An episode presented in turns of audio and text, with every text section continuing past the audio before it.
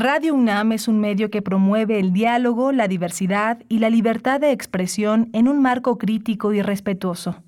Los comentarios expresados a lo largo de su programación reflejan la opinión de quien los emite, mas no de la radiodifusora.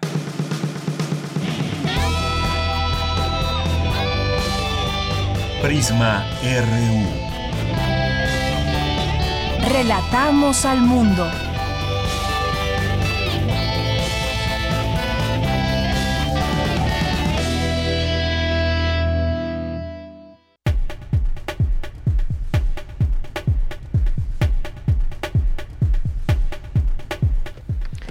Muy buenas tardes, muchas gracias por acompañarnos ya aquí en Prisma RU. Un gusto iniciar esta transmisión en vivo para todas y todos ustedes que nos están siguiendo en nuestras señales del 860 de AM y el 96.1 de FM. Ya estamos de nueva cuenta en streaming para todas aquellas personas que nos estuvieron preguntando, insistiendo en nuestras redes sociales, pues ya nos pueden escuchar de nueva cuenta a través de las aplicaciones y a través de nuestra página www.radio.unam.mx. Bienvenidas y bienvenidos. Gracias por sus mensajes y pues recuerden seguirnos enviando todo lo que ustedes quieran, opinen, piensen, pregunten en estos temas que les vamos aquí presentando a través de Prisma RU, programa dentro de la programación de Radio UNAM, el informativo de 1 a 3 de la tarde. Gracias por su compañía, es la una con cinco minutos en este miércoles 6 de abril. Al frente de esta producción nos acompaña Rodrigo Aguilar, en la asistencia de producción Denis Licea y en los controles técnicos Arturo González. Aquí en los micrófonos les saluda con muchísimo gusto de Yanira Morán. Bien, pues el día de hoy vamos a tener varias cosas. Vamos a tener algunas entrevistas, como todos los días. Gracias aquí, que me estaban quedando lejos las hojas. Muchas gracias aquí a Rodrigo, producción. Y bueno, pues entre los temas que vamos a tocar, hubo un anuncio importante eh, interesante sobre todo y que de, de hacerse realidad creo que vendría muy bien al gremio periodístico.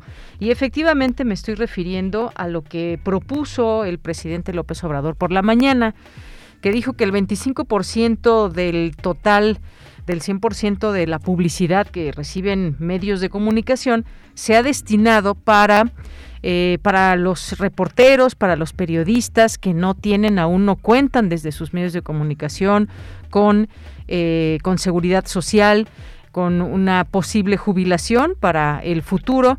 Y estas cosas que muchos, muchos periodistas en México no tienen ni esta parte, digamos, mínima para apoyar, eh, apoyarse en su vida y que pues si en algún momento alguno de ellos o de ellas se enferma, pues es a veces el tema económico muy difícil. Así que vamos a analizar esta propuesta con el periodista Jorge Meléndez, es periodista, analista político, catedrático de la UNAM, porque él ya en algún momento había impulsado alguna reforma similar, así que nos va a platicar lo que implica este anuncio del presidente López Obrador. También vamos a conversar tenemos, como siempre, también invitaciones desde nuestra universidad y tendremos aquí a Luis Alberto Luja Ramírez, que es jefe de la Unidad de Evaluación y Formación Académica de la Licenciatura en fisioterapia y nos va a platicar sobre los fisioterapeutas universitarios que ya cuentan con novedosas instalaciones propias. Ya nos enteraremos de todo en un momento más. Vamos a tener hoy que es miércoles, miércoles de ciencia con Dulce García. Vamos a tener sustenta con Daniel Olivares, cultura con Tamara Quirós y también vamos a abordar este tema de lo que sucede en materia internacional eh, qué es lo que pasa en esta ciudad de Bucha, en este conflicto que prevalece entre Rusia y Ucrania. ¿Es verdad? ¿Fue mentira? ¿Fue un montaje todo lo que hemos visto en esta ciudad? Lo tomaremos al análisis con el maestro Damaso Morales, que es coordinador del Centro de Estudios Europeos de la Facultad de Ciencias Políticas y Sociales de la UNAM. Así que no no deje de acompañarnos en estas dos horas. Así que, pues eh, también mucha más información que le tendremos. Hay información nacional también aquí en Prisma RU. Y desde aquí, relatamos al mundo. Relatamos al mundo. Relatamos al mundo.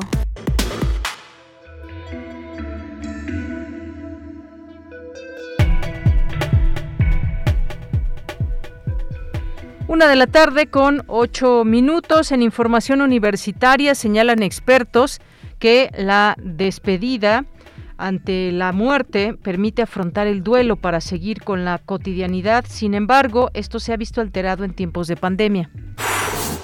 De suma importancia es hablar de sexualidad con las y los niños desde la infancia temprana, esto para evitar la estigmatización y el desconocimiento del cuerpo, expuso académica de la Facultad de Medicina de la UNAM.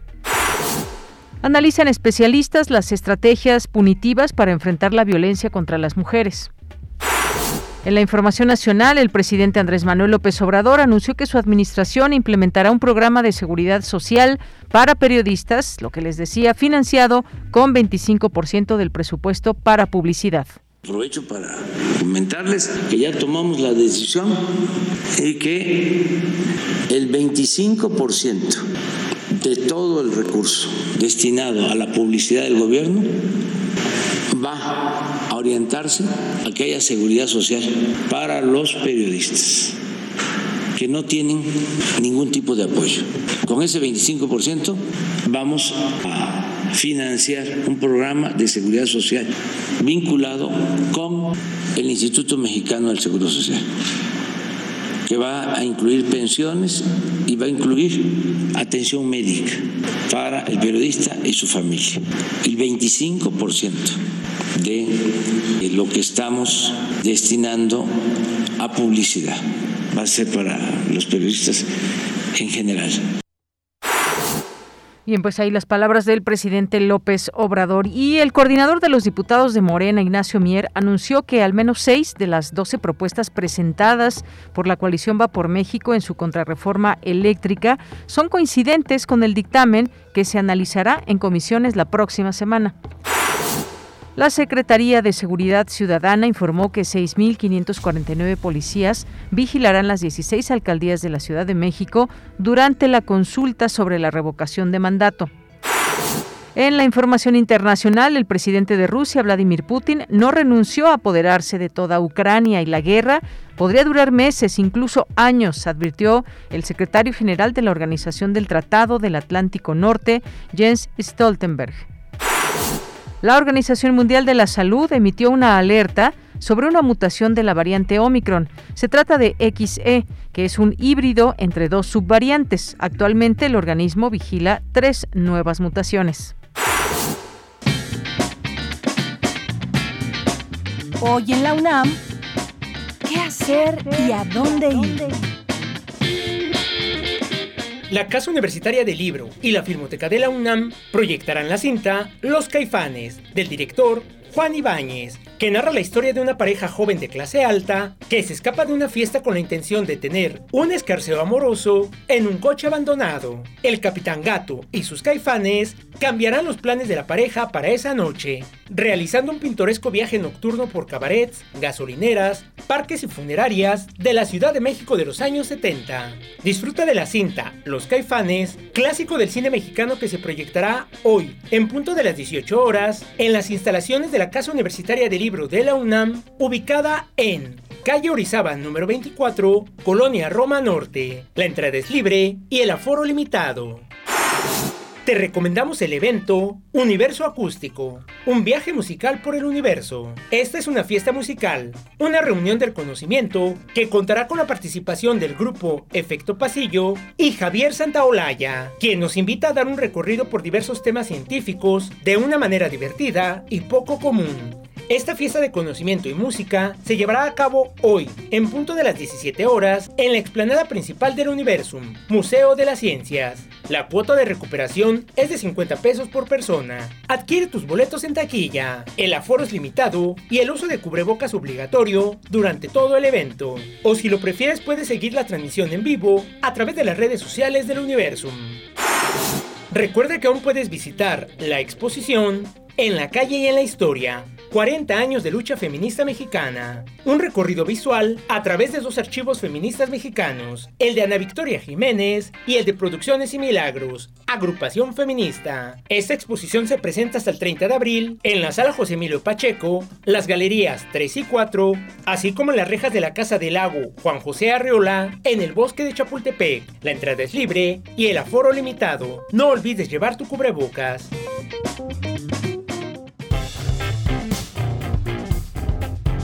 Campus RU.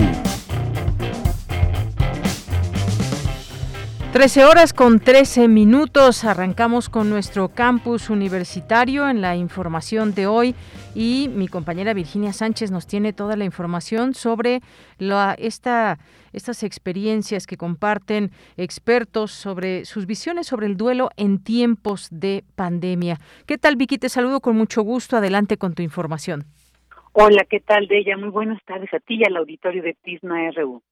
A pesar de que las religiones matizan la forma en que se toma la muerte, las emociones del duelo no se vinculan con fenómenos religiosos, ya que es una vivencia humana ancestral que ha existido siempre. Así lo subrayó Arnoldo Samuel Kraus Weisman de la Facultad de Medicina de la UNAM durante el conversatorio Experiencia de duelo en tiempos de pandemia, estrategias frente a los cambios, pérdidas y muerte, organizado por el Seminario Universitario Interdisciplinario sobre Envejecimiento y Vejez de la UNAM el también reconocido escritor, resaltó la importancia de realizar cierres en la vida y sobre todo en la muerte. Cerrar el final de la vida de una persona que muere es fundamental, dijo, para honrar su memoria, lo que deja, y así continuar con la cotidianeidad. Sin embargo, y retomando la idea de Sigmund Bauman, Krauss señaló que en la modernidad se atenta contra ese duelo, pues vivimos tiempos líquidos. Escuchemos el tiempo moderno, el tiempo líquido, atenta un tanto contra el duelo, atenta un tanto contra el duelo, porque parece que se hace líquido todo, parece que el arte de estar, el arte de acompañar, el arte de sentir al lado de alguien, va decayendo, va desapareciendo, eh, un poco, es una idea mía. Dije que en América Latina menos, lo sostengo, pero el mundo de hoy en cuanto al acompañamiento hacia el final de la vida difiere del mundo de ayer. Por su parte, Asunción Álvarez del Río, investigadora del Departamento de Psiquiatría y Salud Mental de la Facultad de Medicina, resaltó que el duelo es el proceso que sigue ante una pérdida dolorosa y el dolor se manifiesta en la dimensión de la importancia y del amor en esa relación, lo que implica la adaptación a una vida sin la presencia física de la persona querida o también del animal querido. Esto requiere, dijo, un tiempo, un ajuste para aprender a honrar en la memoria a ese ser querido que se fue. Y algo que ayuda a ese duelo tiene que ver con el contexto, como el haber tenido una buena despedida, algo que durante el contexto de la pandemia estuvo muy limitado. Lo importante ahora, destacó, es recuperar lo que hemos aprendido, pues la pandemia nos evidenció nuestra fragilidad, a pesar de los avances científicos, pues no debemos olvidar que todas y todos vamos a morir y en ese sentido debemos mejorar las condiciones de las despedidas, de la muerte y del duelo. Escuchemos.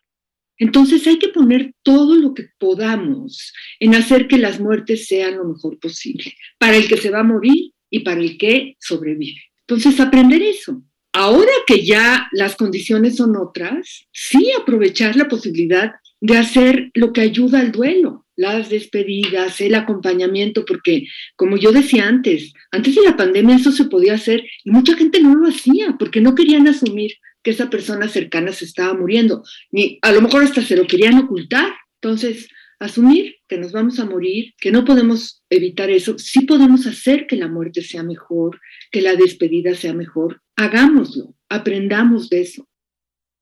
Bueno, pues esto fue algo de lo que se escuchó en el conversatorio Experiencia de Duelo en tiempos de pandemia, estrategias frente a los cambios, pérdidas y muerte. Ella, esta es la información. Vicky, muchas gracias y muy buenas tardes. Buenas tardes. Bien, pues un tema muy amplio y con estas distintas visiones o posturas que hay, reflexiones sobre todo en torno al duelo en tiempos de pandemia, el tema de la muerte y cómo pues ha cambiado un poco también quizás estas eh, maneras en que lo asumimos ante una pandemia que nos ha arrebatado, nos ha quitado muchas vidas, cercanas o no, pero han sido muchas las personas que en este poco tiempo se han ido por expresamente por una enfermedad. Bien, nos vamos ahora con Cindy Pérez Ramírez. La prisión no es sinónimo de justicia, coinciden expertas en foro de la UNAM. Cuéntanos, Cindy, muy buenas tardes. ¿Qué tal, Deyanira? Muy buenas tardes a ti y a todo el auditorio. El único mecanismo que deja el Estado, la cárcel como castigo, representa para las víctimas una especie de alivio. La idea de acceso a que la justicia se suscribe a la cárcel es algo que sigue vigente. Estas fueron las reflexiones de Jimena Ugarte, especialista en defensa, protección y promoción de derechos humanos, violencia contra las mujeres y graves violaciones de derechos humanos durante el foro Punitivismo y Estigma, Reflexiones desde los Feminismos, organizado por el Laboratorio Nacional Diversidades, el Instituto de Investigaciones Jurídicas, el Centro de Investigaciones y Estudios de Género de la UNAM, el CIDE y el Círculo Feminista de Análisis Jurídico.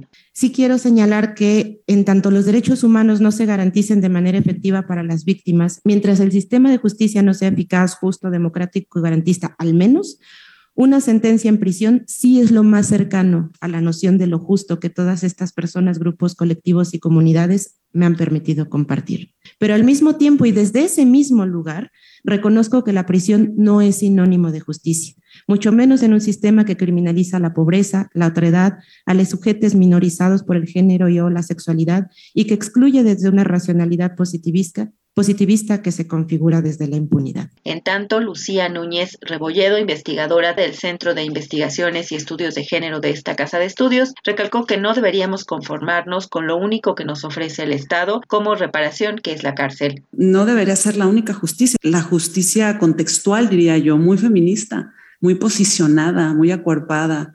Eh, ¿Qué es la justicia para las mujeres? No puede haber alguna. Si somos las mujeres diversas y tenemos eh, diversas posiciones, ¿no? Em, privilegios, opresiones. Eh, tendríamos que tener diversas justicias, ¿no es así? Tendríamos que poder configurar algo que no sabemos qué es, que nos pueda dar una diversidad de justicia. De Yanira, este fue el reporte del foro Punitivismo y Estigma, Reflexiones desde los Feminismos. Muy buenas tardes.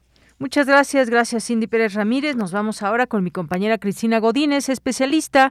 Habla de la importancia de conocer el cuerpo en la etapa de la niñez. Adelante, Cristina. Buenas tardes, Deyanira. Un saludo para ti y para el auditorio de Prisma RU.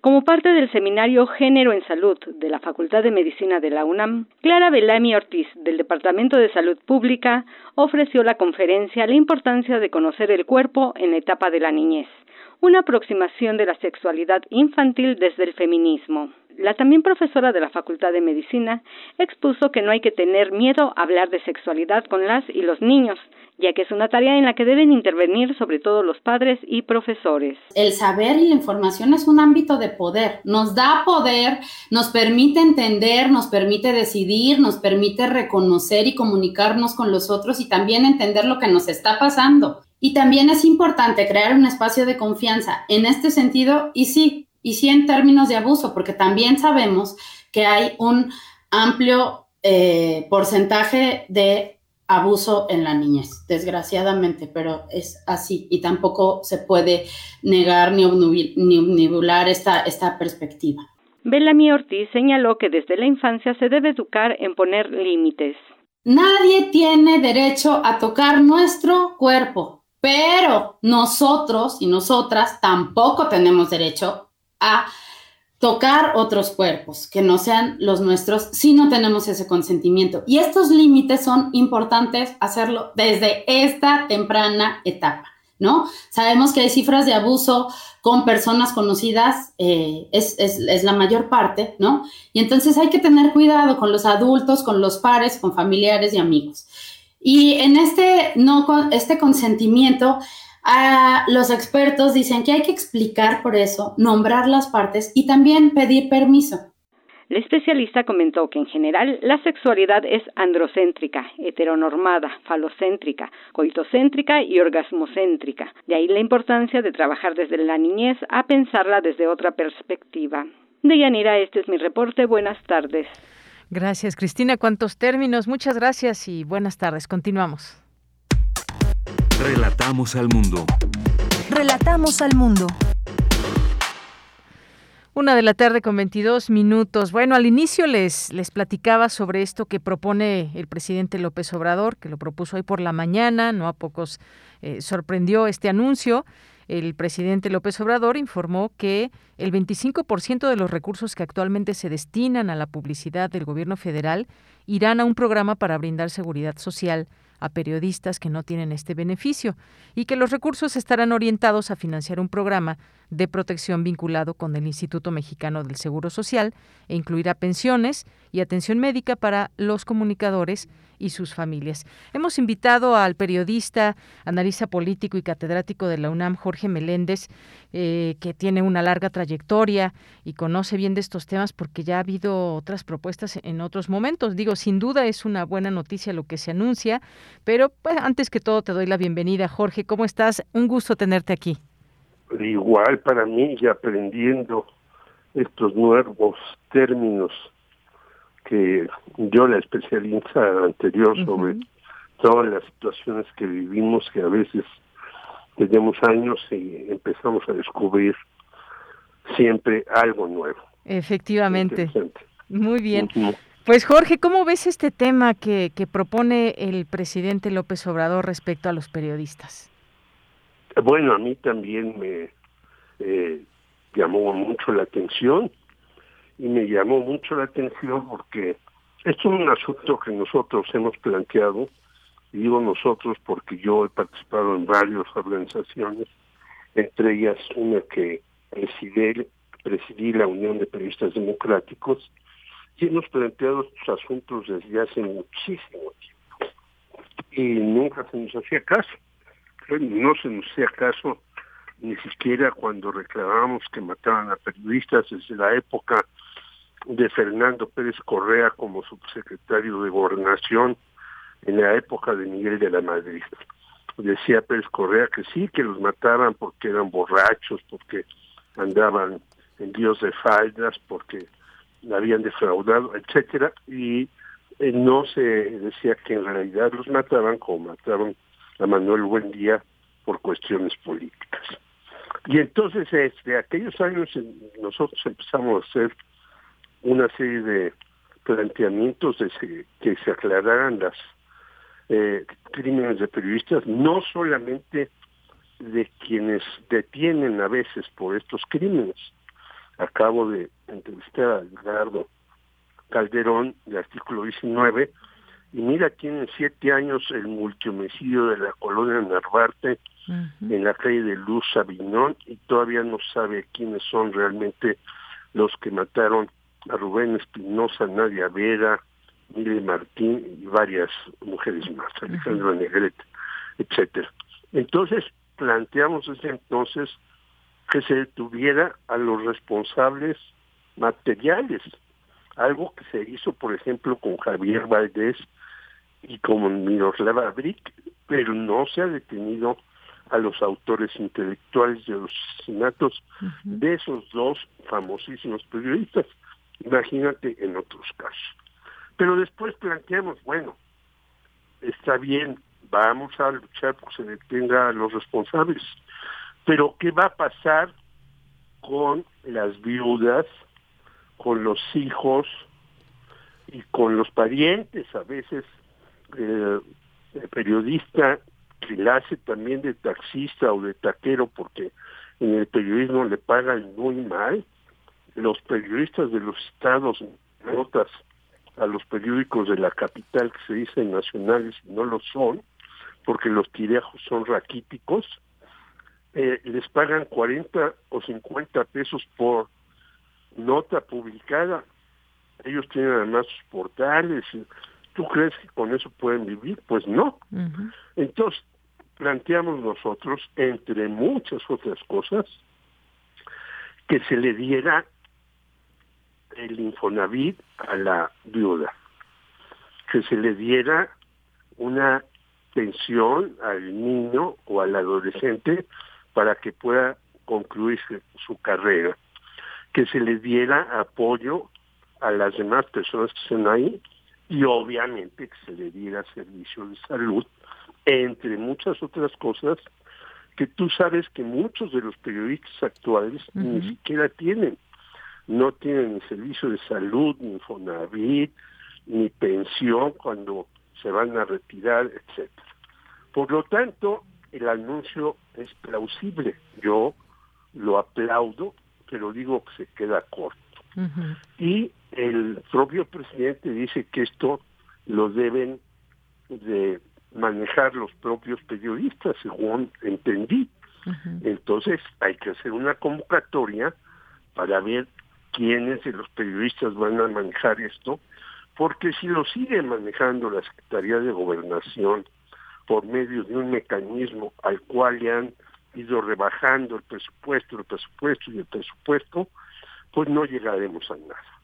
Ha habido cuatro reuniones nacionales, entre comillas, de este mecanismo de la Secretaría de Gobernación, en, el, en ese caso la Subsecretaría de Derechos Humanos a cargo de Alejandro Encinas, y en los cuatro ha habido una rebelión de los periodistas porque ya estamos hartos de que se nos diga que se va a hacer una consulta, que se va a hacer una encuesta, que se va a hacer un estudio, que se va a hacer una investigación. El caso es muy sencillo. Cada vez hay más periodistas mexicanos, las escuelas de comunicación han proliferado, cada vez la mayoría de ellos no tienen trabajo como periodistas y los que tienen trabajo y son periodistas los matan. Bueno, ¿qué hacer con las familias de estos periodistas? Pues lo mínimo, darles los mínimos elementos. Y yo haría un llamado al señor presidente de la República, Andrés Manuel López Obrador, que también se piense qué hacer con los periodistas que no tienen estas posibilidades. Es decir, aparte de lo que él dijo, yo creo que hay que meterlos, por ejemplo, en el la Ciudad de México, que puede ser muy rápido, en el INVI, y que le den una vivienda a quienes matan. Y en otros, gestionar ante los gobernadores que hagan un esfuerzo para que las viviendas que luego eh, ellos regalan a otros políticos, a, a sindicatos eh, muy viejos y amañados, o a grupos de personas, pues incluye a los periodistas para que tengan las familias vivienda, tengan una pensión y tengan un apoyo para la educación de los niños y los jóvenes. O sea, que la propuesta sea más amplia, más precisa, más de fondo. Y tenemos una buena cantidad de periodistas que hemos luchado desde hace 40 años por esas condiciones que no se nos toma en cuenta. Cuando menos a mí, ni siquiera me han invitado a estas reuniones de periodistas. Y te soy sincero, a lo mejor no me interesa ir porque eso se ha repetido una y mil veces.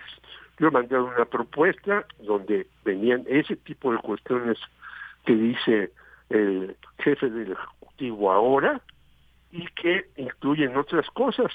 Esto sería muy gravoso no, pues que les quiten mejor dinero a una serie de televisoras que ya nadie la ve.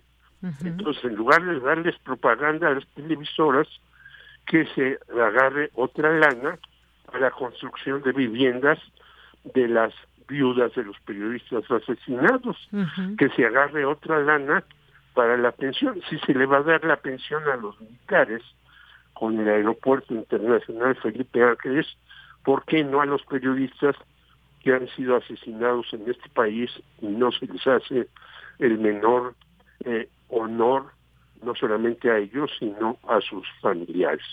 Entonces, me parece muy loable lo que se está haciendo, pero creo que falta por hacer una serie de cosas más, mi querida Yanira. Así es, Jorge, coincido contigo y en estas luchas y esfuerzos que se han hecho en otros momentos, digo, por supuesto que cae bien como tal esta propuesta que todavía falta delinearla mejor, se lanzó, no se detalló cómo se va a dar este apoyo y demás, pero sin duda si esto se hace una realidad y se hace bien también con la participación de los propios periodistas, me parecerá que se va a notar un punto muy bueno el, el presidente. Eh, luego de que, pues como tú sabes, ha tenido una relación intensa con, con la prensa eh, en muchos sentidos y bueno, pues vemos que como a muchos otros personajes de la política, pues a veces se enojan con, eh, con la crítica que hay, a veces una crítica que pueda interpretarse como una crítica desmedida o solamente eh, por cuestiones eh, políticas, pero pues hay muchas y muchos periodistas también que se han incomodado con, con todos estos señalamientos y este puede ser un, un buen punto de convergencia, de unión. Finalmente, pues no es que tenga que estar enojada la prensa o el poder político entre sí, unos hacen su trabajo y los periodistas hacen el suyo, pero pues efectivamente es una realidad, Jorge, que tú y yo la sabemos perfectamente, como en muchos grandes medios de comunicación los personajes que están en al frente de las cámaras pues pueden ganar cantidades exorbitantes frente por otra parte a reporteros que pues tienen salarios muy bajos y no solamente eso, no gustan de prácticamente ningún derecho laboral. Eso es una realidad.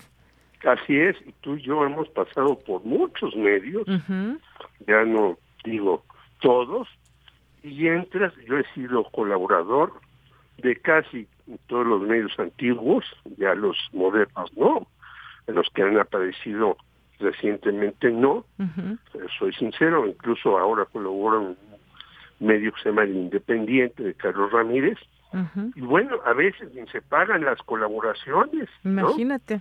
Se dicen, porque yo he, he, colaborado en cosas culturales, ah, la cultura no importa. Esta, tú colaboras, sí, qué bueno, y este te regalan libros a veces en algunos editoriales, lo que antes pasaba, yo no sé si ahora, que sí te regalaban libros. Bueno, pero no vives de comerte los libros. Entonces, tienen que verse esas cosas para los periodistas de antes y de ahora. Por supuesto, pues ahí está ya lanzada esta propuesta. Yo creo que también va a ser importante no soltarla, ver finalmente cómo se va construyendo, cómo se hace realidad este proceso y pues tendríamos un poco esa posibilidad de hablar de mejoras a quienes realmente lo necesitan. Esto por una parte, eh, por la otra decías, bueno, aquellas y aquellos periodistas que desafortunadamente han sido asesinados y desafortunadamente pues hablemos de los que en un futuro tendremos. Digo, por supuesto que no quisiera pensar en ello y quisiera pensar que ya no va a haber asesinatos a periodistas, pero pues sin duda también qué pasa con sus familias, qué pasa con las propias investigaciones y más. Algo que mencionabas también es la responsabilidad que tendrán en cada estado los gobernadores, eh, los alcaldes, porque también sabemos que muchas de estas condiciones eh, malas prevalecen en muchos estados. Eh, no sé exactamente cuál sea el promedio de salario de un reportero en provincia, pero por supuesto que baja aún más de, lo, de algunas malas condiciones que se tienen aquí en la Ciudad de México, donde están los grandes medios de comunicación, pero sin duda en los estados que es donde incluso pues hemos visto estas muertes desafortunadas, asesinatos. Sí, nada más un dato último. En algunos grandes medios que dicen que son medios nacionales y que les acaban de bajar el salario a los reporteros 40%. Pero hay directivos que ganan un millón o millón doscientos mil pesos al mes.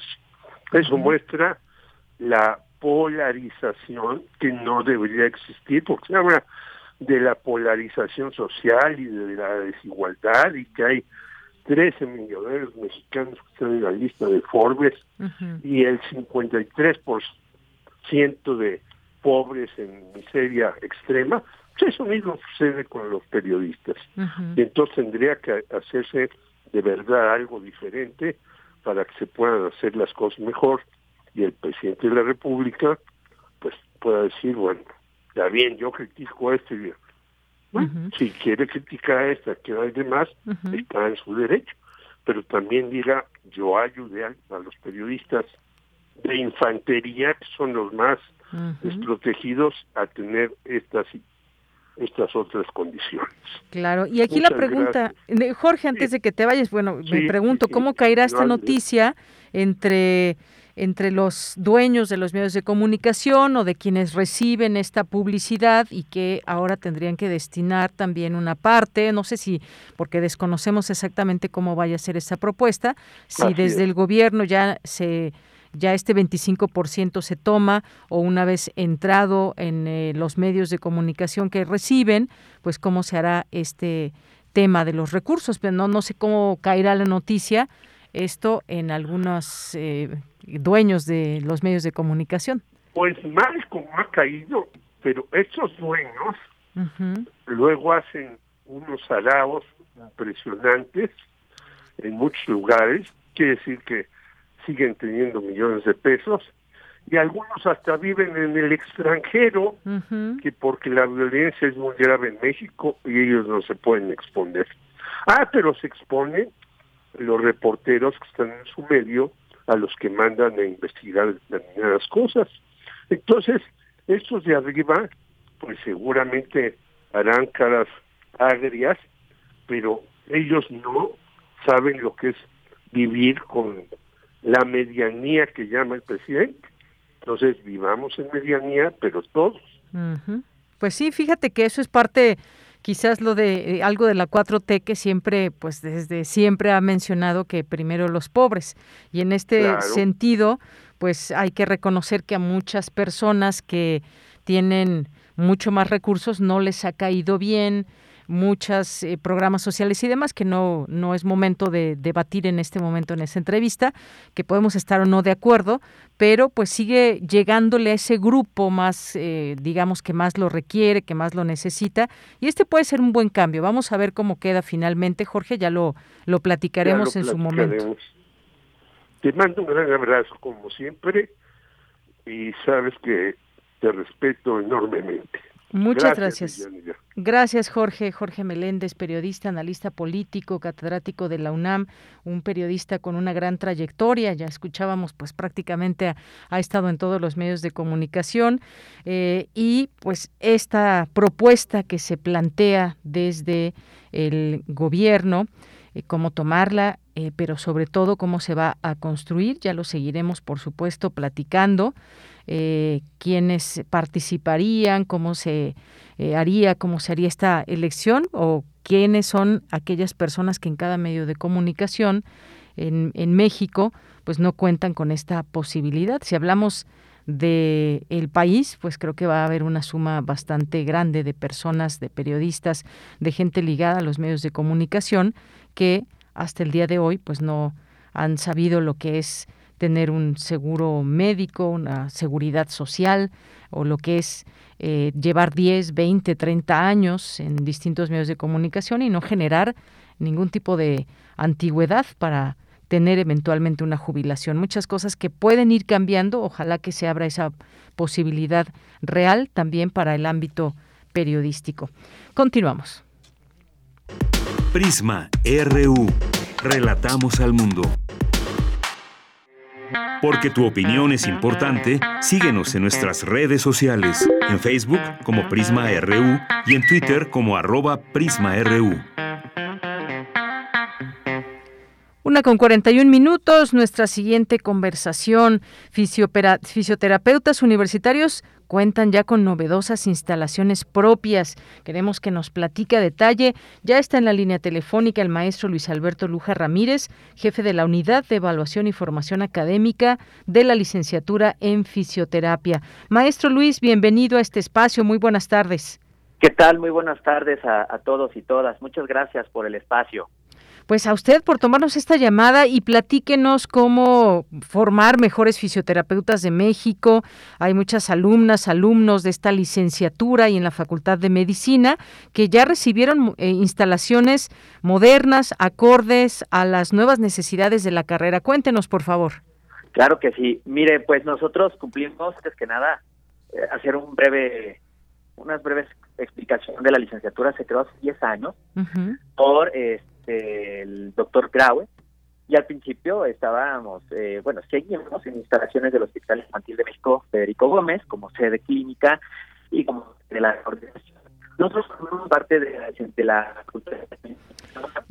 Maestro, vamos a volver a marcarle porque no estamos escuchando bien eh, su llamada, como que hay ahí algún tema de recepción, entonces queremos escuchar bien y por eso vamos a volver mejor a marcarle para que nos explique sobre esta licenciatura que ya nos decía tiene 10 años, creada por el actual rector Enrique Graue, esta licenciatura en fisioterapia, que pues sin duda una, una carrera con apenas 10 años, apenas, pero con muchas, eh, con mucha fuerza y con generaciones que ya están saliendo desde nuestra universidad y ahora con instalaciones propias, que hay varias preguntas que quisiéramos ahí hacerles, eh, hacerle al maestro Luis Alberto para que podamos conocer más de ello.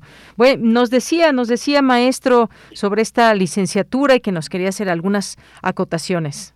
Claro que sí, estoy por iniciativa del doctor, de nuestro señor rector, doctor Graue, este, hace 10 años propuso que la licenciatura pues tuviera nombre en la Facultad de Medicina de la UNAM. Fue hace 10 años y las instalaciones de la coordinación y como sede clínica eh, inicialmente fueron el Hospital Infantil de México Federico Gómez. Después nos expandimos eh, las, las sedes de formación básica hacia el Hospital General de México Doctor Eduardo Liceaga y posteriormente al Instituto Mexicano del Seguro Social. Hasta este año, pues estamos estrenando instalaciones de la coordinación y 10 aulas más para el proceso de la formación de nuestros estudiantes de la licenciatura en fisioterapia. Entonces, sí, apenas el pasado 28 de marzo tuvimos la inauguración de estas nuevas instalaciones. Cabe mencionar que actualmente contamos con alrededor de 400 estudiantes contando servicio social y tenemos ya 10 generaciones que han estado pasando por la licenciatura en fisioterapia de la Facultad de Medicina. Muy bien, pues estos son datos muy importantes y que nos dan cuenta de cómo va avanzando esta licenciatura y que pues estas aulas para clases de distintas eh, materias, biomecánica, ejercicios funcionales, en sillas de ruedas, el tener nuevas instalaciones, pues genera estas posibilidades de seguir avanzando en lo que significa la fisioterapia, maestro. Así es. Sí, pues dadas las nuevas expectativas de vida, ¿no? Antes el ser humano pues vivía unos 65 años aproximadamente, hace unos 40, 50 años, y hoy en día pues las expectativas ya se rebasan, ya 65 años todavía sigue uno estando joven, por así decirlo, pero desafortunadamente este viene acompañado pues serie de eh, trastornos degenerativos, depresivos, y es por eso que se justifica esta licenciatura. Necesitamos de recursos humanos que puedan pues así decirlo, combatir estos aspectos de discapacidad. Y esta es la, visión que se tenía hace 10 años. Y bueno, conforme ha pasado este tiempo, la evolución del, de la enseñanza, de los métodos, pues ha ido, ha ido cambiando en función de estos nuevos eh, requerimientos, incluyendo ahorita lo que, pues, esta pandemia que atravesamos mundialmente, el COVID, y pues también la fisioterapia juega un papel fundamental para la rehabilitación, en el aspecto funcional pulmonar, las actividades. Entonces, pues es toda esta parte, ¿no? De, de, fundamentar el actuar de un fisioterapeuta. Y hoy en día, pues en nuestro país ya existe un mayor número de escuelas, de egresados, y es bastante importante tener esta, Claro. Esa formación. Y además, maestro, estaba leyendo toda esta parte también de pues nueva tecnología también.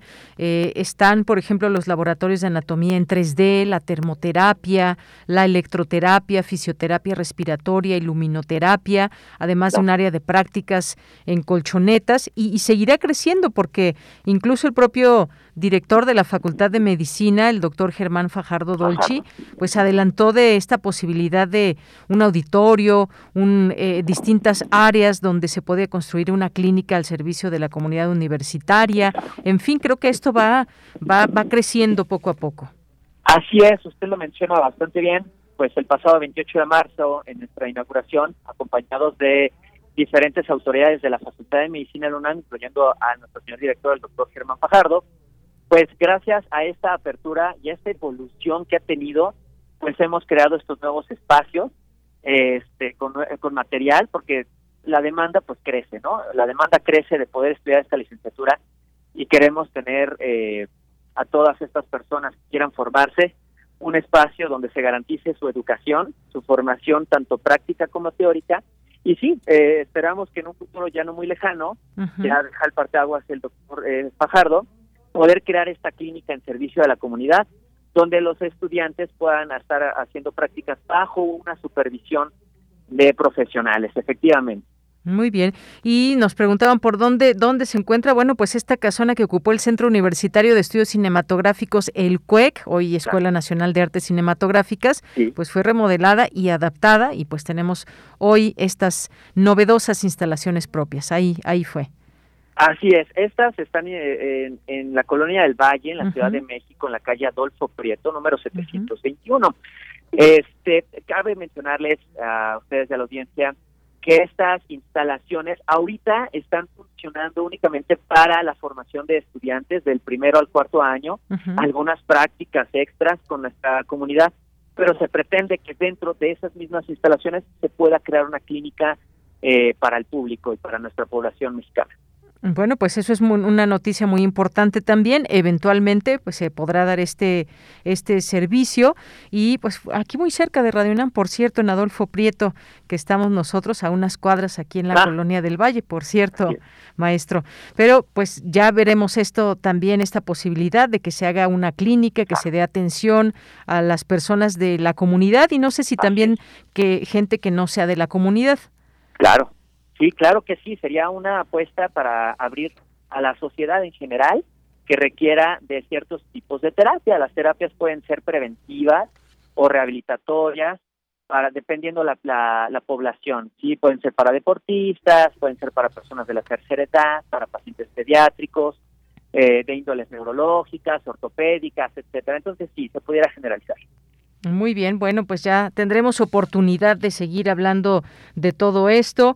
Hay varias cosas que se mencionaron en esta eh, en esta eh, inauguración, fortaleciendo pues su planta, nuevos investigadores, especialidades, posgrado, en fin, se abren se abren oportunidades desde nuestra universidad en esta parte de la licenciatura eh, y que lo cual nos da muchísimo gusto felicitarles a todos quienes forman parte y las nuevas generaciones que se han visto muy entusiastas luego de estos 10 años que existe la carrera, maestro. Claro que sí, tocas un punto muy muy este, importante. También estamos con una unidad de investigación donde, este, pues vaya, se está fomentando esta actividad para que pueda el estudiante formarse desde el principio, tener esa visión de, investigación, eh, poder funcionar con la clínica o con alguno de los dominios que tenemos como fisioterapeutas, hasta en docencia, este, gestión, etcétera. Entonces, eh, pues sí, también parte de las nuevas instalaciones de Adolfo Prieto son parte de la sede de la UNIFIS, se llama UNIFIS, Unidad de Investigación en Fisioterapia, y pues vaya, eh, estamos creciendo, ¿no? Estamos creciendo en, en todos los sentidos. Muy bien, porque además este trabajo quiero agregar esta en esta inauguración se habló de que esta eh, este lugar es complementario a lo que se realiza con otros hospitales, como el caso del área de especialidades del Centro Médico Nacional Siglo XXI, entre otros institutos nacionales de rehabilitación y pediatría. Es decir, hay una hay un trabajo conjunto. Así es. Actualmente se, e, existen protocolos en colaboración con el Hospital Infantil de México Federico Gómez y pues en las diferentes sedes que están en la Ciudad de México este, se crean o se pretende ya empezar a tener estas líneas de investigación para poder concentrarlas en dicha unidad. Muy bien. Bueno, pues maestro, muchas gracias. Gracias por comentarnos de esto, de esta inauguración, lo que viene, cómo están trabajando. Esto abre nuevas posibilidades, decíamos, ahí con las alumnas y alumnos que se reciben en esta licenciatura y eventualmente, pues ojalá que podamos seguir platicando de este tema y sobre todo también cuando se abra eventualmente esta clínica, este espacio, pues sigue muy de cerca esas actividades.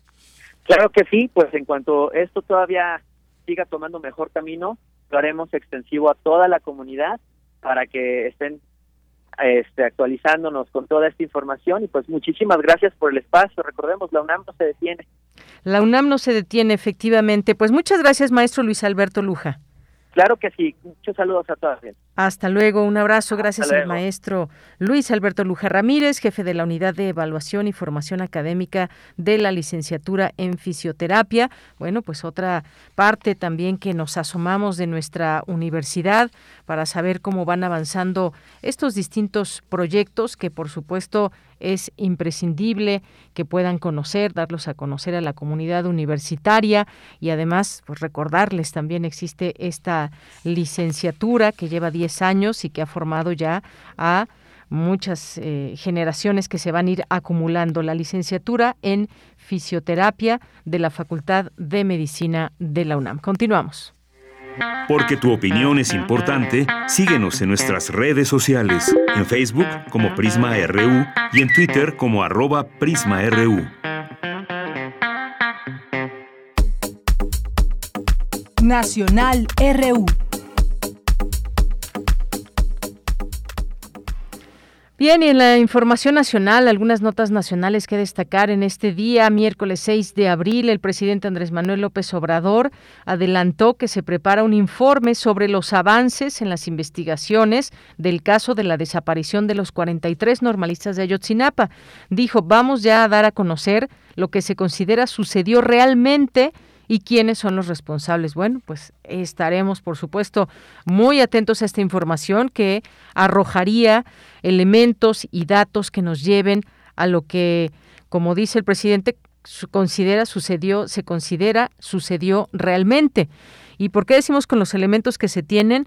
Pues luego de haberse conocido este video de la Marina, haberse conocido este reporte del GIEI, eh, nos damos cuenta, eh, como lo dijeron y lo expresaron, que hubo cambios, eh, hubo modificaciones a la las escenas donde hubo movimiento aquella madrugada y en donde paso a paso se pudieron haber seguido completamente estos movimientos que hicieran los estudiantes, que además, otra cosa que nos dijeron que estaban infiltrados por el ejército mexicano. Una de las de las tesis que desde un primer momento rechazaron en el gobierno de Enrique Peña Nieto, Murillo Karam, recordar su verdad histórica, su falsa verdad histórica, donde le preguntaron, hubo una pregunta, recuerdo muy bien de algún periodista que le decía qué participación pudo haber tenido el ejército mexicano y la negó completamente.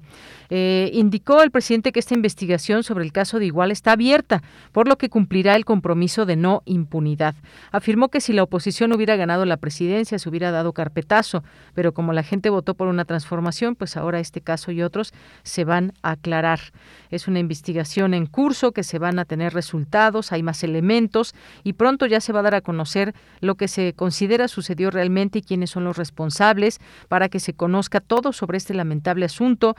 fue un compromiso que se hizo en su momento y que, como habíamos platicado aquí recientemente, tuvimos oportunidad de platicar con Vidulfo Rosales, el abogado de los familiares, los padres de los 43 estudiantes que han dicho que hasta el momento se mantenía esa eh, confianza hacia el gobierno y ya estaremos conociendo los detalles de este informe. Hay otras cosas también, sigue preocupando o no la reforma eléctrica posible que se podría que se podría aprobar en nuestro país. Bueno, hay varias cosas en torno. Hay una nota que hoy destaca la jornada que dice, tras crítica de AMLO a Estados Unidos, acude Ken Salazar a Palacio Nacional. Dice esta nota, eh, dice esta nota que el presidente estaba reunido eh, con el embajador de Estados Unidos en México, Ken Salazar. El encuentro en Palacio Nacional ocurre después de que el mandatario dijo durante la habitual conferencia de prensa esta mañana que Estados Unidos acude incluso con la oposición para desacreditar la iniciativa de reforma constitucional en materia eléctrica. Eso fue lo que dijo y hasta donde se sabe sigue Ken Salazar en Palacio Nacional eh, poco antes del mediodía que se dio esta situación. También mantenernos muy atentos a lo que significa esto y también esta reforma eléctrica. Y es que hay que recordar, el presidente dijo que eh, cabildea a Estados Unidos contra la reforma eléctrica, lo dijo el presidente en esta discusión que se ha generado nacional sobre la reforma eléctrica. Integrantes del gobierno de Estados Unidos han hecho lobby en México en reuniones con opositores y han venido al país para señalar que no están de acuerdo o insinuar una violación al Tratado eh, de Comercio entre México, eh, Estados Unidos y Canadá, y Canadá, el TEMEC. Eh, sostuvo el presidente López Obrador. También advirtió ante el inicio de la discusión de la ley de la industria eléctrica en la Suprema Corte de Justicia de la Nación que empresas y gobiernos extranjeros están haciendo lobby en la Cámara de Diputados. Eso fue lo que dijo y eso provocó que hubiera esta visita a Palacio Nacional. También fue cuestionado en su conferencia de prensa de hoy sobre cuál es el gobierno que Em, que realiza cabildeo y respondió que básicamente Estados Unidos. Por eso ahora esta visita ya nos enteraremos de qué sucedió en ella. Este anuncio, por supuesto, del primer informe público sobre el caso Ayotzinapa que eh, pues México espera. No sabemos hasta el día de hoy qué sucedió con los estudiantes de manera tal que se pueda comprobar que se pueda comprobar esto. Parte de las de las notas que hoy se dan a conocer, el subsecretario Hugo López Gatel también dijo que se espera gran efectividad de la vacuna patria. También no perdemos de vista este tema. La Secretaría de Salud empezará una campaña de promoción del refuerzo de la vacuna contra la COVID-19 para incrementar los porcentajes de protección. En esta fase, para la mayoría de la población, el refuerzo significa una tercera inyección. Se ha avanzado en tres cuartas partes en los últimos en los adultos mayores, mientras que personas de 40 a 59 años, 52%, y de 18 a 39 años, 47%. Seguiremos platicando de la vacuna patria también en otros momentos. Eh, por lo pronto, pues nos vamos ahora a esta invitación que nos dejó nuestra compañera Dulce Huet.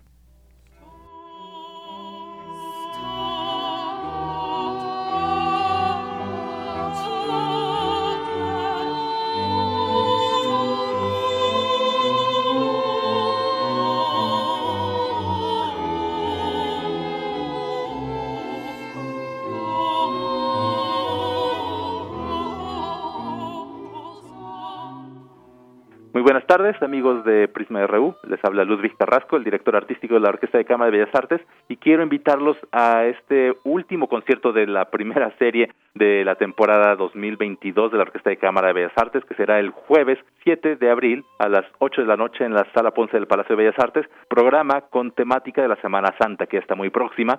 Vamos a abrir el concierto con El Censo de la Cruz del compositor mexicano Ramón Montes de Oca y concluiremos el programa con el bellísimo Stabat Mater de Pergolesi, una obra con la que contaremos con dos muy distinguidas cantantes mexicanas, la maestra Lourdes Ambrís y la maestra Ana Caridad Acosta. Les recuerdo la cita para cerrar este primer ciclo de la Orquesta de Cámara de Bellas Artes, 7 de abril, jueves, a las 8 de la noche, en la Sala Ponce del Palacio de Bellas Artes.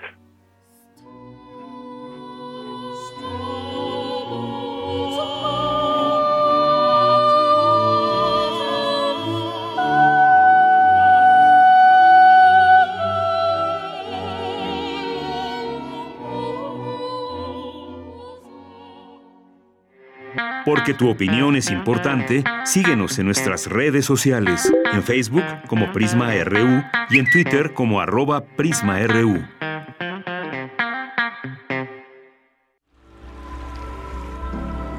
Nunca me han tomado en cuenta.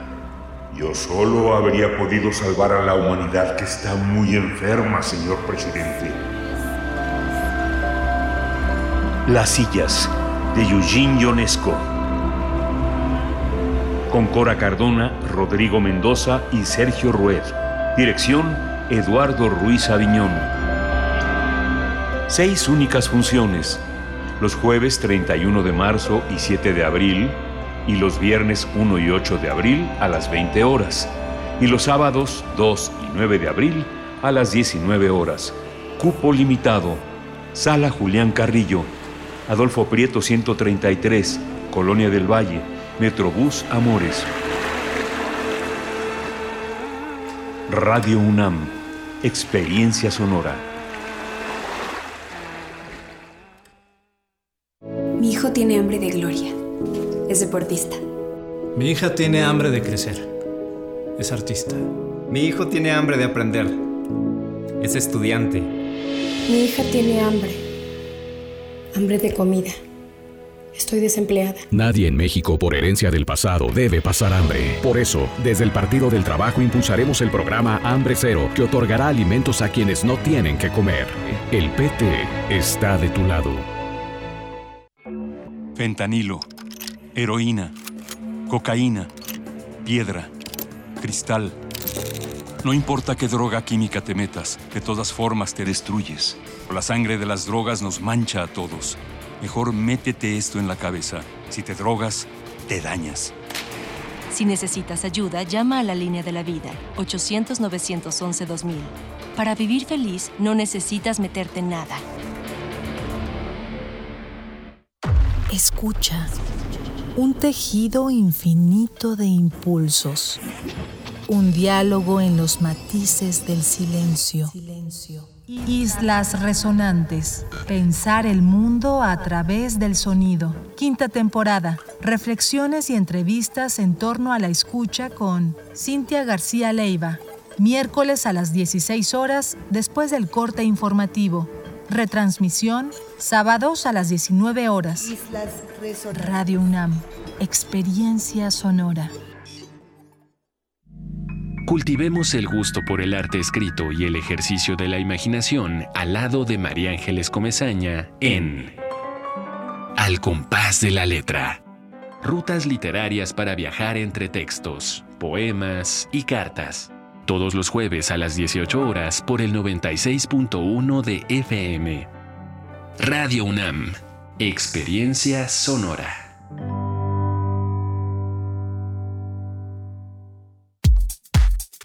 Prisma RU. Relatamos al mundo.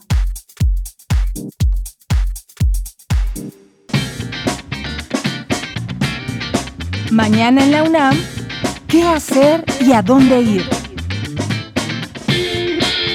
La Academia de Música Antigua de la UNAM retoma sus conciertos presenciales en diversos recintos culturales como la Casa Universitaria del Libro, el Centro Cultural Universitario Tlatelolco y la Casa del Lago Juan José Arreola. Mañana jueves 7 de abril inicia el programa Música en Territorio Puma, con un recital en las instalaciones de la Casa Universitaria del Libro en punto de las 18 horas. La entrada es libre y el aforo limitado.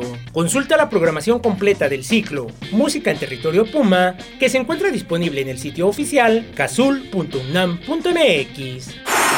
Recuerda que mañana se llevará a cabo la mesa redonda Tren Maya, miradas y aproximaciones desde las comunidades, organizada por el Seminario Universitario de Sociedad, Medio Ambiente e Instituciones y la Coordinación Universitaria para la Sustentabilidad de la UNAM. Dicha mesa redonda contará con la participación de comunidades, ejidatarios y organizaciones de la península de Yucatán. Conéctate mañana jueves 7 de abril a las 10 horas a través del canal de YouTube del Seminario Universitario de Sociedad, Medio Ambiente e instituciones de la UNAM.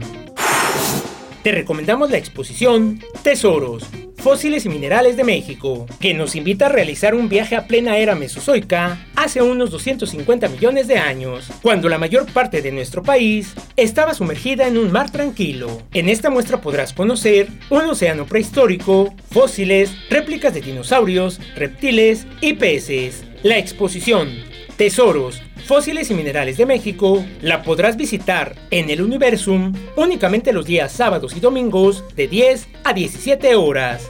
Para mayores informes visita el sitio www.universum.unam.mx y recuerda que durante tu visita a los diferentes museos universitarios deberás respetar en todo momento el protocolo de seguridad sanitaria establecido por el personal de dichos recintos. Para Prisma RU, Daniel Olivares Aranda.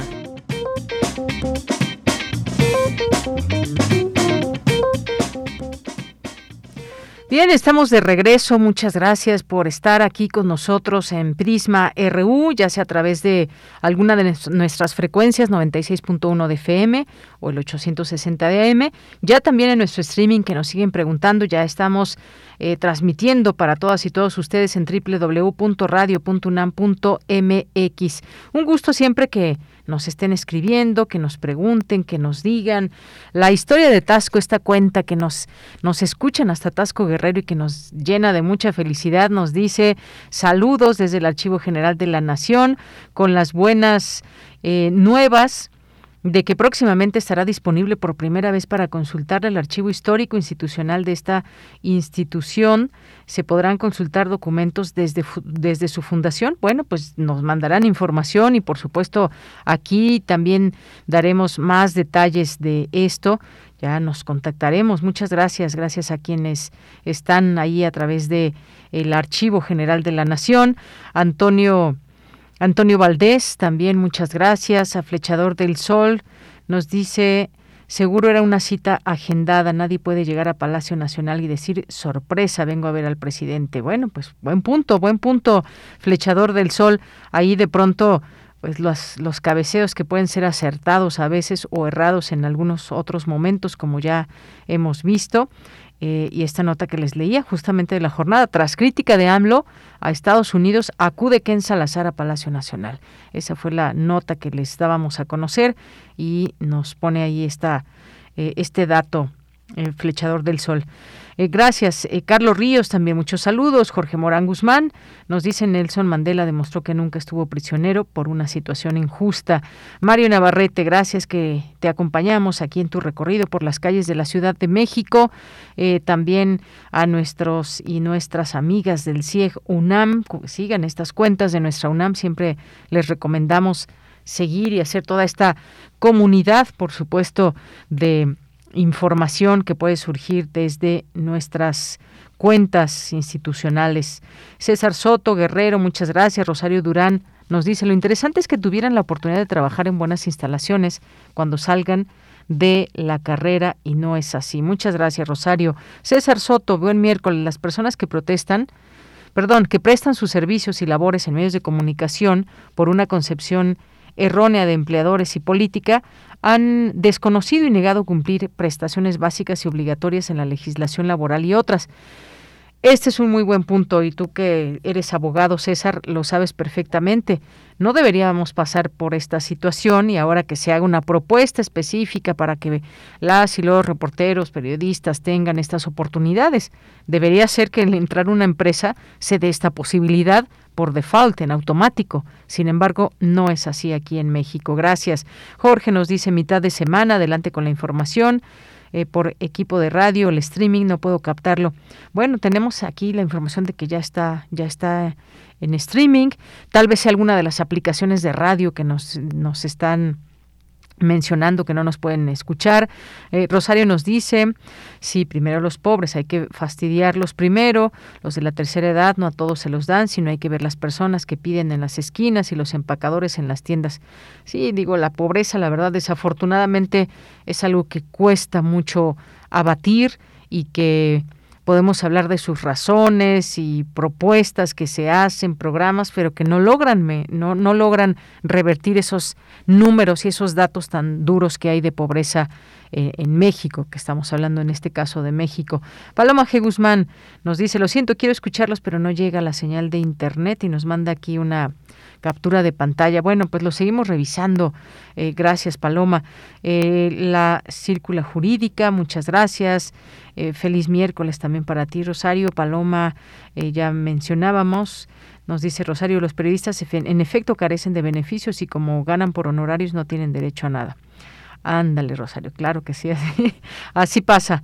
Eduardo Mendoza eh, nos dice, triste, triste que ya por internet no los puedo escuchar acá en Morelos desde hace días. Igual les mando a todos muchos saludos y abrazos. Bueno, Eduardo, eh, seguiremos viendo esto. A ver, ahorita vamos a hacer una prueba porque ya se escuchaba, a ver si se puede sintonizar.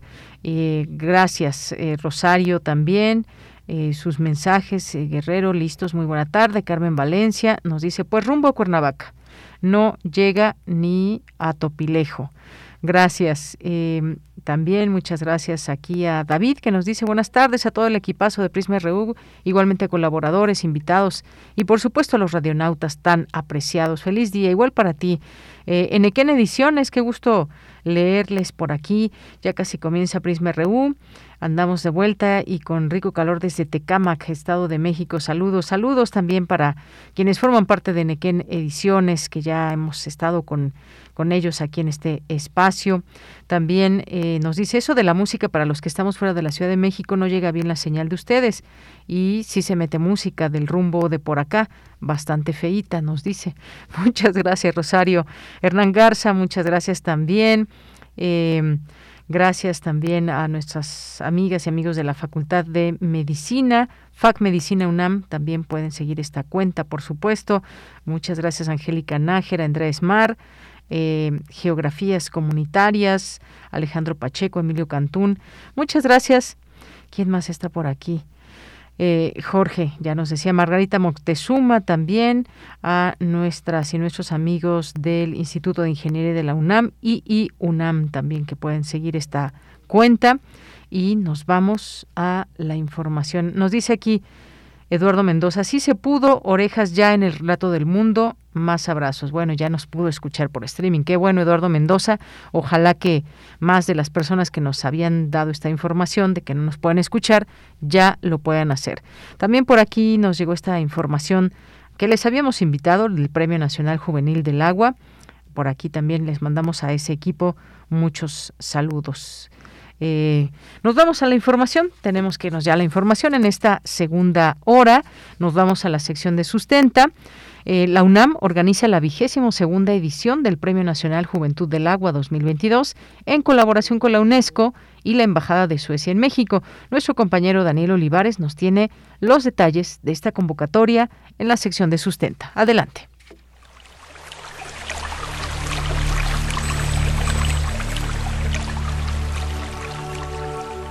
Sustenta. Sustenta. Innovación universitaria en pro del medio ambiente.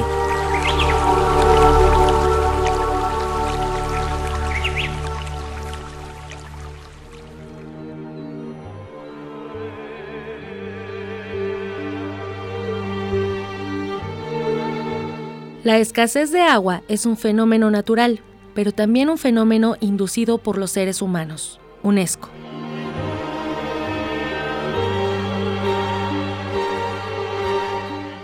La Organización de las Naciones Unidas considera que aun cuando hay suficiente agua dulce en el planeta para satisfacer las necesidades de una población mundial de cerca de 7 mil millones de personas, su distribución es desigual tanto en el tiempo como en el espacio, y mucha de ella es desperdiciada, contaminada y manejada de manera insostenible. El uso de este recurso ha crecido más del doble en relación con la tasa de incremento poblacional en el último siglo. Según datos del programa de manejo, uso y reuso del agua, Pumagua, el 71% de la superficie del planeta es agua y 29% restante es tierra. Sin embargo, el volumen de líquido es relativamente pequeño comparado con el de la Tierra.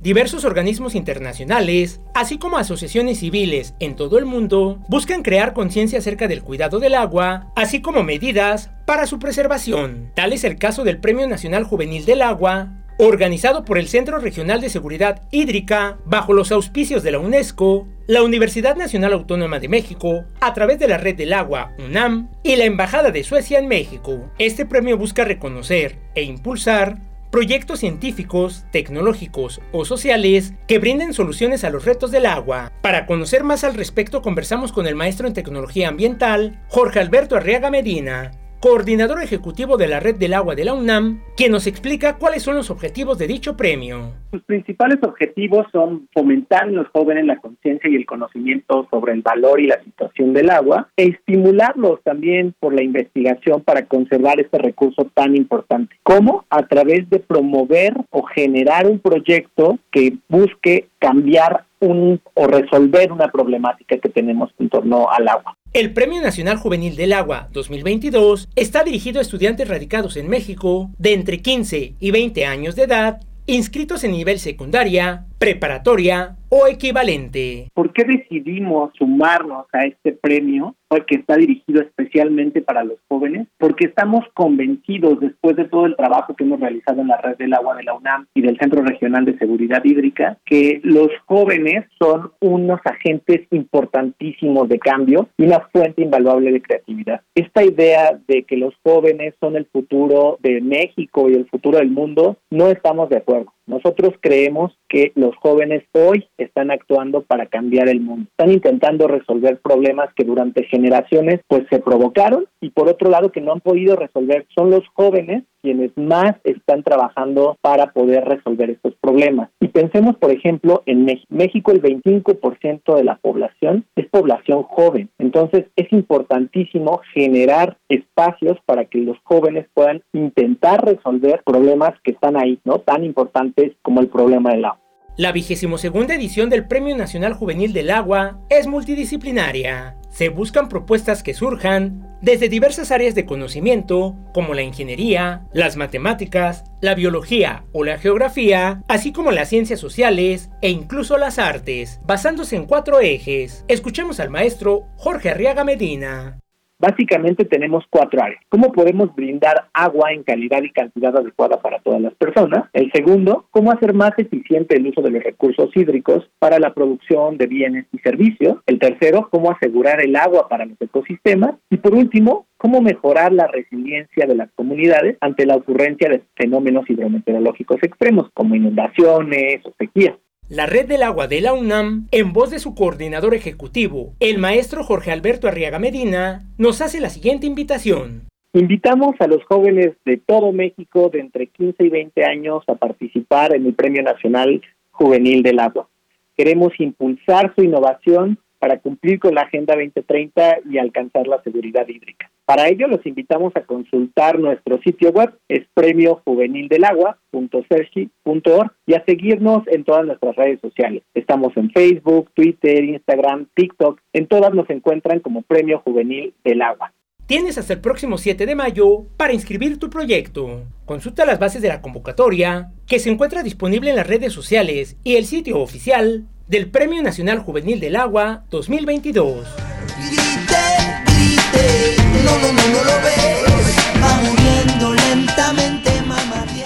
Si tienes alguna duda acerca de la convocatoria del Premio Nacional Juvenil del Agua 2022 o de algún tema que hemos abordado en este espacio sonoro sustentable, puedes compartirlo a través de las redes sociales de Prisma RU o directamente en mi Twitter personal. Me encuentras como arroba Daniel Medios TV.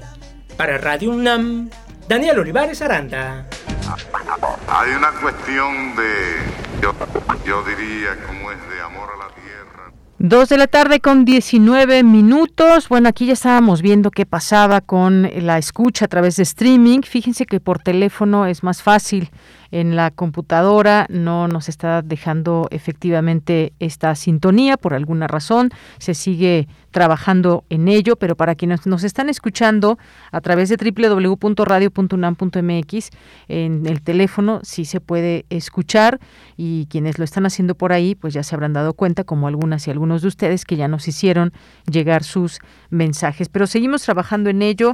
Eh, disculpen las molestias y ojalá que muy pronto puedan continuar con la, con la sintonía. Por lo pronto, también les dejamos la opción de escuchar nuestro nuestro podcast. Eh, son las 2 de la tarde con 20 minutos. Nos vamos a la información internacional a través de Radio Francia.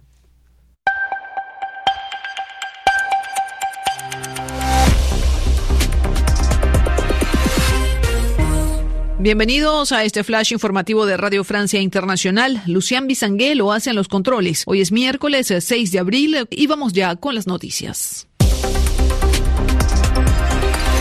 Andreina Flores. La Asamblea General de la ONU votará este jueves para aprobar o no la suspensión de Rusia del Consejo de Derechos Humanos en respuesta a la invasión de Ucrania. Para aprobarla hace falta una mayoría de dos tercios de los países de 193 Estados miembros de la Asamblea General. Mientras tanto, Médicos Sin Fronteras está coordinando con las autoridades ucranianas la implementación de un tren medicalizado que pueda evacuar pacientes hacia las ciudades menos afectadas por los bombardeos rusos. Escuchemos el testimonio del doctor Jean-Clément Cabrol, director de operaciones de Médicos Sin Fronteras. Este es el proyecto Evacuación, proyecto Tren. Lo que intentamos hacer juntamente con las autoridades ferroviarias y con el Ministerio de Sanidad es evacuar pacientes que están en las zonas de conflicto para despejar un poco a los hospitales que están sobrecargados y para ofrecerles mejores cuidados. Estaban en cuidados intensivos, otros eran acompañantes. Muchos de los pacientes venían de Mariupol. En Reino Unido, el primer ministro Boris Johnson considera que las muertes de civiles en Bucha y en otras partes de Ucrania atribuidas al ejército ruso no parecen estar lejos del genocidio. Es un cambio en el discurso del gobierno británico que evita normalmente usar el término genocidio, que es una calificación que debe determinar la justicia. En Israel, la coalición de gobierno del primer ministro Naftali Bennett perdió hoy su mayoría parlamentaria tras la salida sorpresa de una diputada de derecha, una decisión que fue celebrada por la oposición. Pero esta oposición, encabezada por el ex primer ministro Benjamín Netanyahu, está muy lejos de obtener la mayoría necesaria para derrocar al gobierno.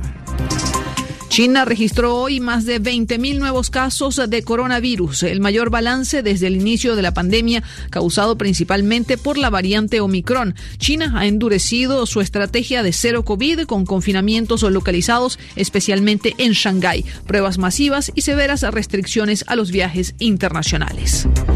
Y la alta corte de Londres decidió que el cantante Ed Sheeran no cometió plagio en su gran éxito Shape of You, una de las canciones más escuchadas del mundo. Sheeran había sido llevado a juicio por supuesto plagio en 2018, acusado de copiar parte de la melodía de la canción Oh Why de los denunciantes Sammy Chokri y Ross O'Donoghue. Con esto ponemos punto final a este flash informativo de Radio Francia Internacional.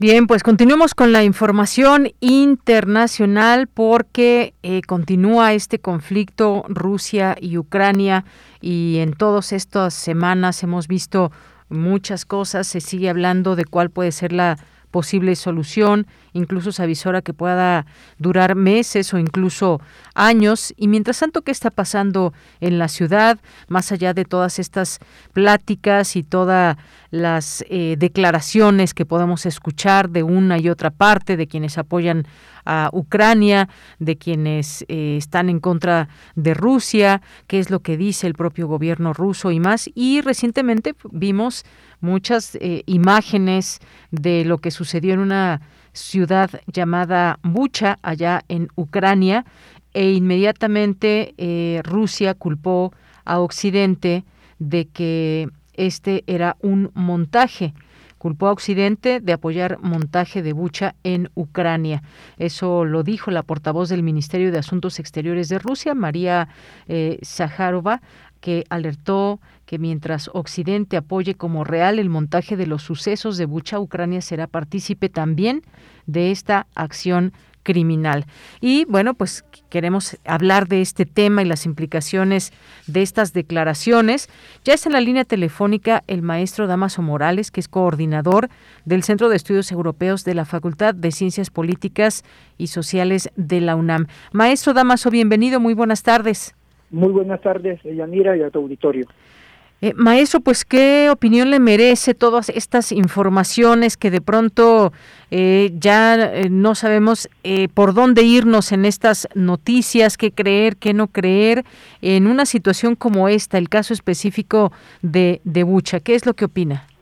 Bueno, sin lugar a dudas, la guerra se escribe día a día y, y lo que ha pasado ahora en Bucha es precisamente parte de este conflicto armado en el que pues cada eh, parte que está contendiendo Rusia de un lado y por supuesto Ucrania, ellos crean sus propias narrativas.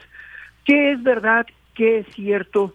Eso es algo muy difícil de saber, de conocer, y por lo tanto se tiene que tomar con mucha cautela cualquier información que venga, porque sabemos que es parte de la propaganda de guerra, esta de información o desinformación.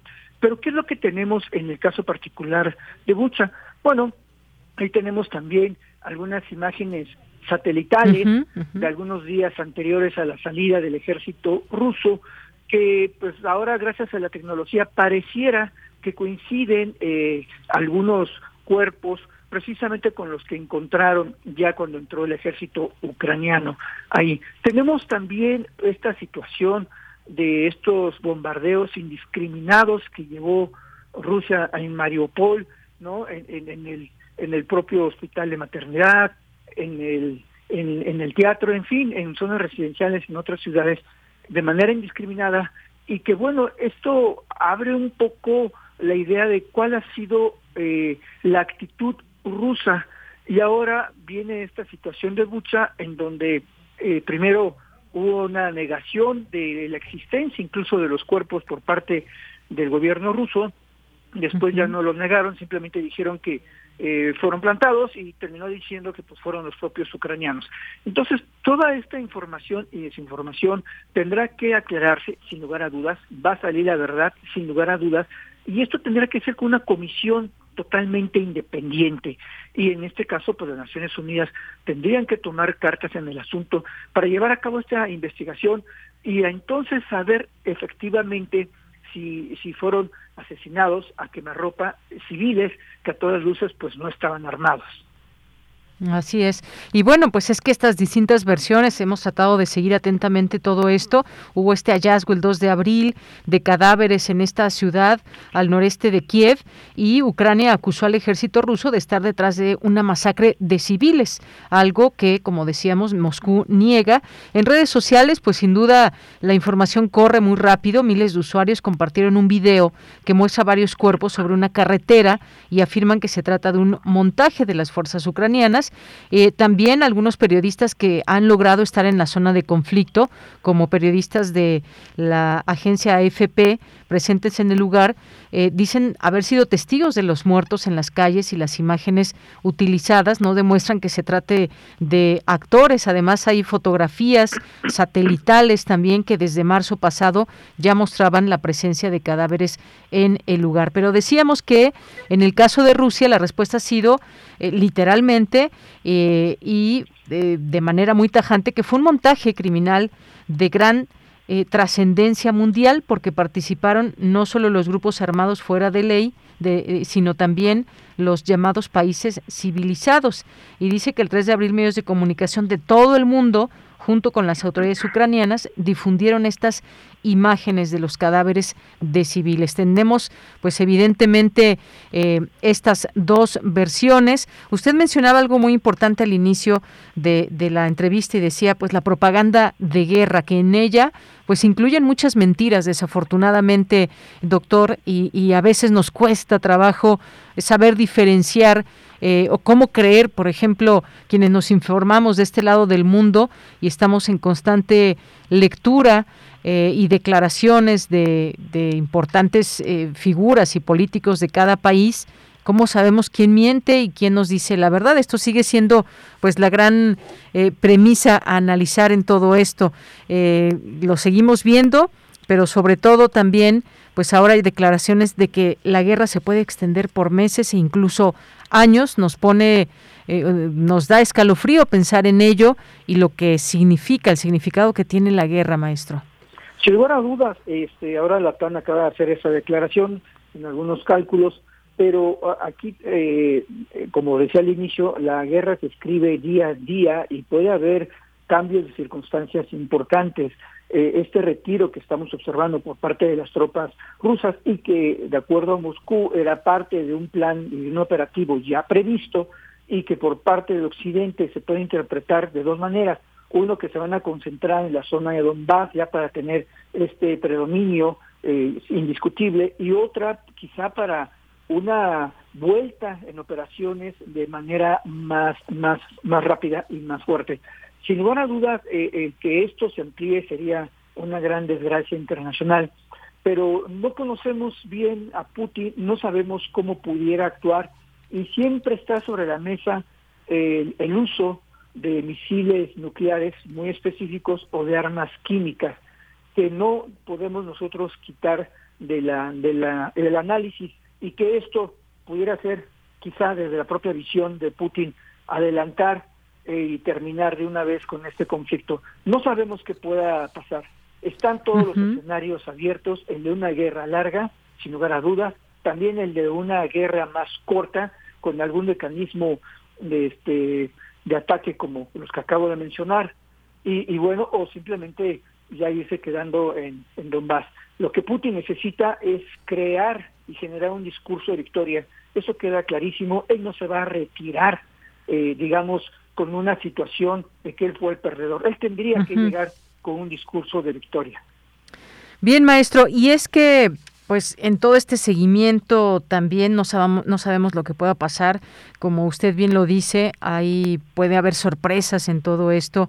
Eh, ¿Qué pasa? Entre más tiempo pasa, eh, ¿qué sucede con, con Rusia en el sentido de todas estas restricciones, todas estas medidas, castigos que se le han impuesto? Eh, también el tiempo apremia y aunque ya, digamos, puede haber sido eh, contemplado por parte de Vladimir Putin. Eh, una cosa es contemplarlo y otra cosa son los hechos. Hay muchas cosas que están sucediendo eh, para la población también que ya comienza a sentir los efectos de la guerra. Sin lugar a dudas, por eso este, no es conveniente para Putin tener una, una guerra larga. Las guerras largas, tipo guerrillas, como en Vietnam, en otros lugares, pues la historia ha comprobado que las potencias pierden. Siempre terminan perdiéndolas.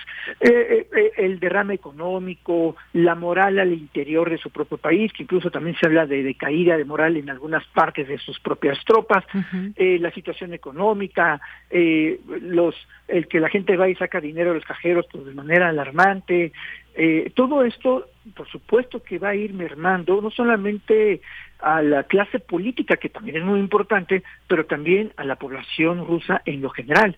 Y todo, y todo confluye en que Vladimir Putin pues necesita eh, no abandonar las negociaciones y, y poder tener una salida, digamos, medianamente digna, o continuar una guerra, pero una guerra larga, el que sale perdiendo sin lugar a dudas más allá de la población ucraniana, es Vladimir Putin.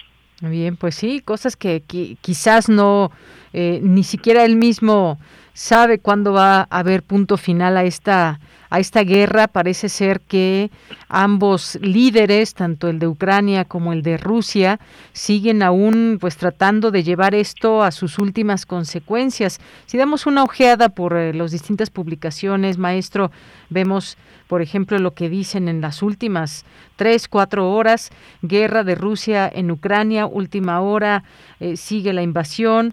Eh, en noticias también Ucrania denuncia más de 100 ataques aéreos.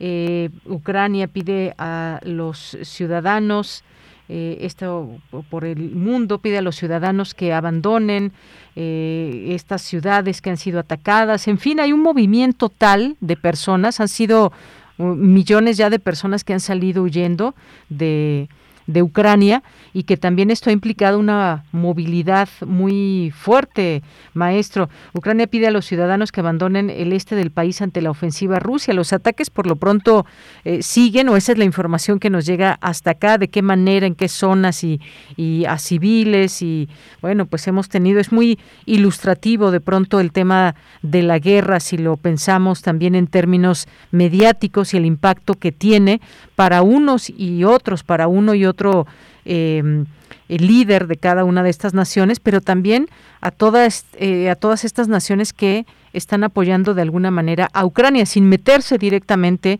y evidentemente con, con, armas que disparen desde otros lugares, pero sí haciendo llegar armamento, apoyo y demás.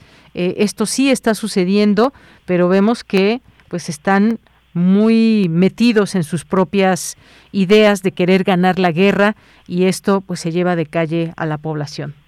Totalmente de acuerdo, sin lugar a dudas. Pues sí, pero veremos, eh, maestro, cuál, cuáles van a ser las estrategias a seguir en los próximos días, porque es evidente toda esta afectación eh, social.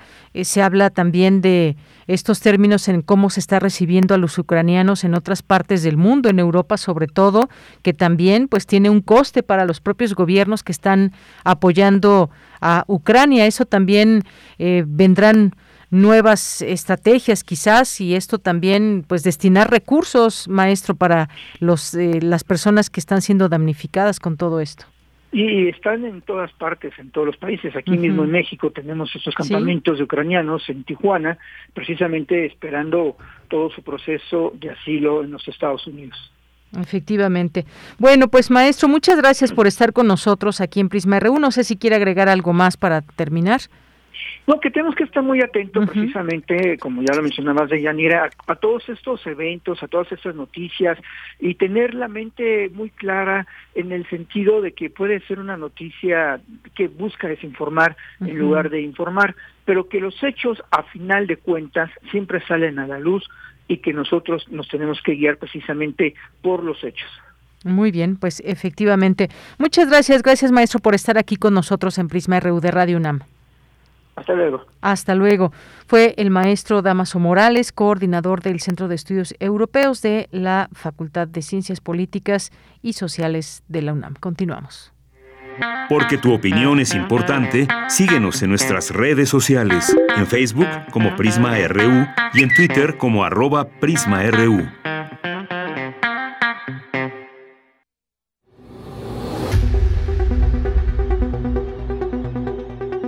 Dulce Conciencia. Ciencia.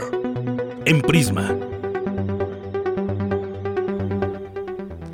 Bien, ¿y qué pues elementos astronómicos hay en abril? Nos vamos a ciencia, Dulce Conciencia. Ya está Dulce García en la línea telefónica. ¿Cómo estás, Dulce? Buenas tardes, bienvenida. Deyanira, muy buenas tardes a ti al auditorio. Muchas gracias. Pues así es, Bella, vamos a invitar hoy al público a que volteen a ver un ratito al cielo este abril porque va a haber una conjunción entre Venus y Júpiter que hasta donde tenemos información va a ser apreciable a simple vista. ¿Cómo ves este tema de Yanira? Pues como siempre, mucho interés que, que destapan estos temas. Ya nos platicarás cómo, qué es, qué es lo que se va a ver con una invitada que nos tienes hoy. Así es, Yanira. Pues antes de pasar a esta charla, ¿qué te parece si escuchamos un poquito de información? Claro, adelante.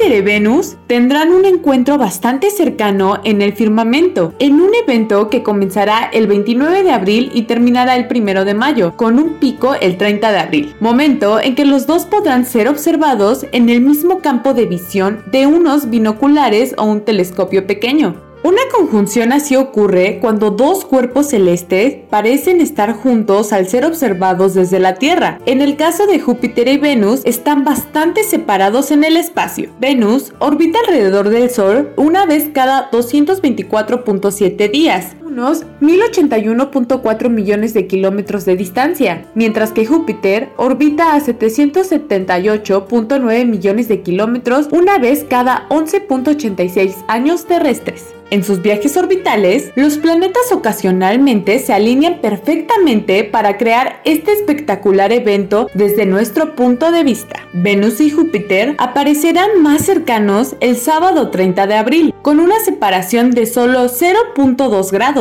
Esto hará que la conjunción sea muy brillante y apreciable incluso a simple vista, si el cielo y el horizonte están despejados. A pesar de que estas conjunciones no son tan raras, la actual serie es la mejor entre estos planetas en 15 años, así que no te la pierdas. Para Radio UNAM, la Gama. Muchas gracias a Isela por prestarnos su bella voz. Y ya se encuentra en la línea para platicar sobre este tema la maestra Brenda Arias. Ella es académica del Instituto de Astronomía de la UNAM. Maestra, muy buenas tardes. ¿Cómo se encuentra? ¿Qué tal? Muy buenas tardes. Mucho gusto en saludarlas y escucharles. Muchas gracias, maestra. Eh, gracias también por tomarnos la llamada y preguntarle un poco, pues, cómo es esta conjunción, por qué se da. Eh, ¿Es cierto que podemos verla a simple vista? Claro, definitivamente es un fenómeno que ojalá las condiciones meteorológicas nos permitan observarlo, porque son fenómenos a la vista muy bonitos, muy llamativos, con mucho brillo y que no se requiere ni de binoculares ni de telescopio. Es decir, nada más hay que voltear hacia donde están estos objetos y disfrutar del fenómeno.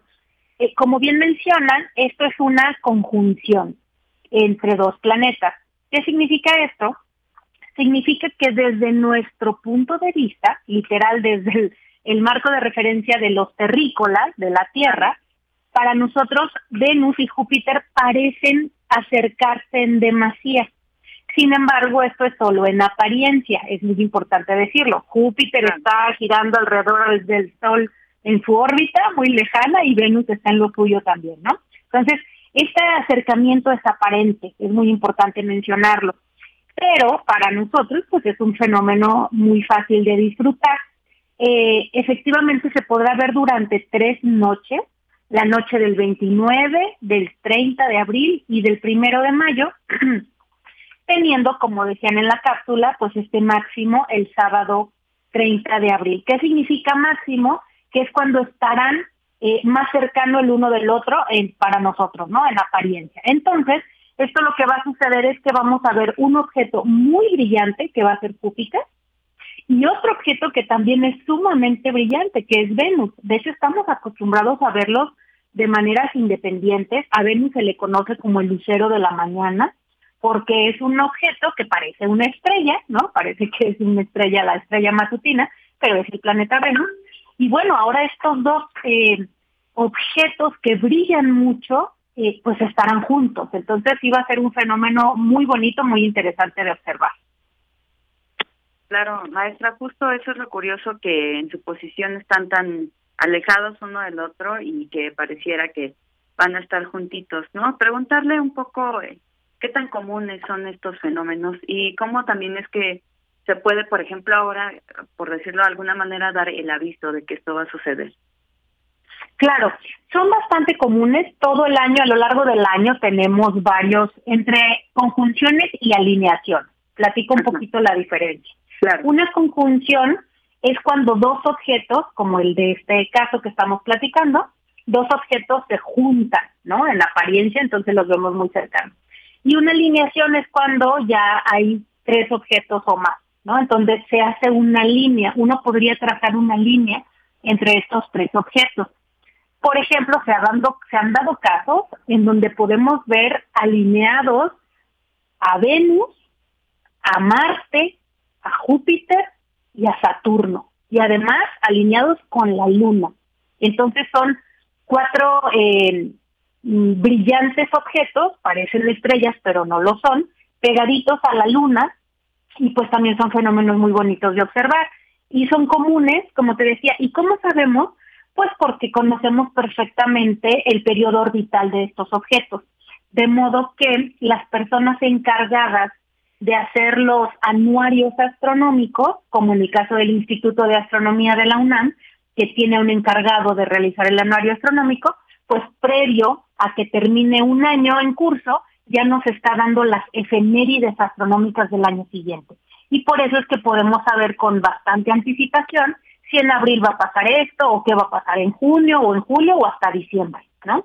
Entonces, son fenómenos comunes, son fenómenos gratuitos, muy bonitos, no se no, requieren eh, protección eh, para los ojos a diferencia de cuando se involucra el sol pero en este caso pues no.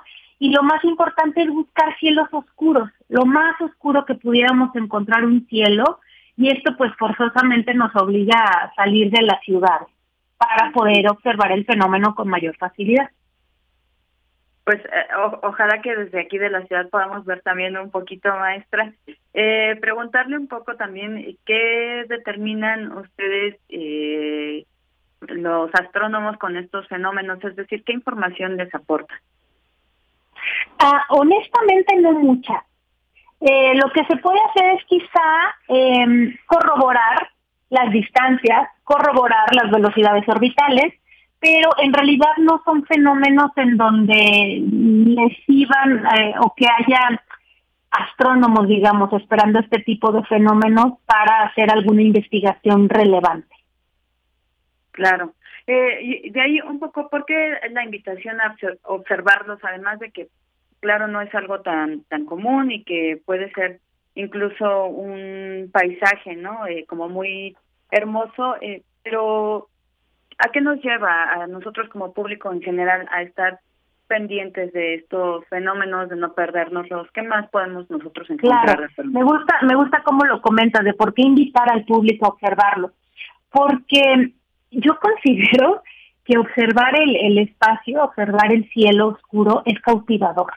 Nos genera, nos pone en un estado de reflexión, en un estado de paz, de admiración de la naturaleza, ¿no? De lo perfecto que es eh, la naturaleza, el universo, en el sentido de que pues estos cuerpos giran alrededor de la estrella principal, que es el Sol, igual que la Tierra, ¿no? Igual que todos nosotros en la Tierra, eh, y que tengamos información de cómo está hecho el universo, eh, incluso, por ejemplo, que hayamos pasado a, a, poder predecir cuándo se siembra, cuándo se cosecha. Esto ha sido gracias a que los antiguos eh, observadores del cielo tenían perfectamente calculados los movimientos de Venus, de la Luna y del Sol. Con esos tres astros eh, se desarrolló, digamos, la agricultura, ¿no? Entonces, todo esto, más allá de, de, los aportes que ha tenido, me parece que es para deleitarnos, son fenómenos naturales gratuitos, insisto, en el sentido de que no requiere que compres unos binoculares o que compres un telescopio. Si bien dije que lo ideal es estar en cielos oscuros, aún en la Ciudad de México, nada más con que no esté nublado, sin problema vamos a poder observarlo porque son objetos muy brillantes muy, muy brillantes, ambos son muy brillantes. Entonces, lo que vamos a observar es como si estuviéramos viendo dos estrellas muy cerca, ¿no? Pero sabemos que son planetas. Y si me permites comentar que además de este fenómeno que efectivamente sucederá el 30 de abril, también desde el día 24 de este mismo mes, del 24 de abril, vamos a tener otro tipo de conjunciones, que son con la luna. La luna entra en, luna en cuarto menguante, es decir, vamos a ver una unuta de la luna el día 23, pero para el día 24, que es eh, un domingo, vamos a ver muy cerca a Saturno de la luna. Y para el día 25 vamos a ver muy cerca a Marte de la luna. Para el día 26 vamos a ver muy cerca a Venus de la luna y para el día 27 a Júpiter de la luna. Es decir, 24, 25, 26 y 27 de abril, cada noche vamos a ir viendo un planeta distinto, muy cercano a la Luna. Pues vamos a seguir pendientes justo de estas, bueno, de poder observar esto, ojalá que nos lo permitan las condiciones ambientales. Maestra, le agradecemos muchísimo toda esta información que nos comparte. Con mucho gusto, estoy a sus órdenes. Gracias, maestra, pues que esté muy bien. Hola, maestra Brenda Arias, académica del Instituto de Astronomía de la UNAM, a quien le agradecemos nuevamente esta información. Eh, yo me despido, agradezco mucho su atención, no hay que perdernos estos fenómenos tan bonitos y bueno, pues los dejo ya nada más con una frasecita y con nuestra conductora de Yanira Morán. Muy buenas tardes. Tienes una cita con un científico. Una vez que aceptamos nuestros límites, vamos más allá de ellos. Albert Einstein.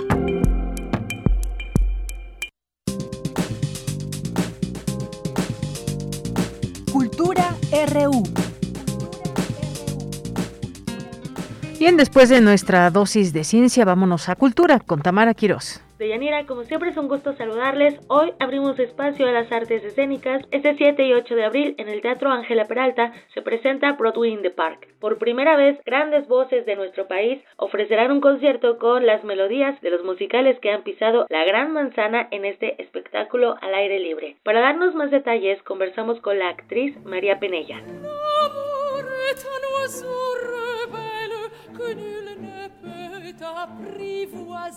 ¿Cómo nace esta mancuerna para unir grandes voces el 7 y 8 de abril? Claro que sí, mira, esto viene de una ambición, yo pienso, muy grande de los productores de empezar a tejer redes entre Broadway y la Ciudad de México, un poco como para ahora con la pandemia, porque esto surge desde antes de la pandemia, pero ahora con la pandemia pues está como la necesidad añadida de recuperar un poco a los públicos, de llevarles este género que es el teatro musical, pero desde antes obviamente empezar a tender estos puentes para fomentar la colaboración, para fomentar el, el reconocimiento tanto de la industria de Broadway desde México como viceversa, ¿no? Sobre todo Broadway es una potencia, es una industria gigantesca de teatro musical, no solamente de teatro musical, pero en general de la industria teatral. Y entonces empezar a, unir fuerzas solamente hace que nuestra industria, que es un poco más pequeña, pero no por eso menos potente, siga creciendo y se siga fortaleciendo y que con estos vínculos poco a poco de alguna manera se empiece a internacionalizar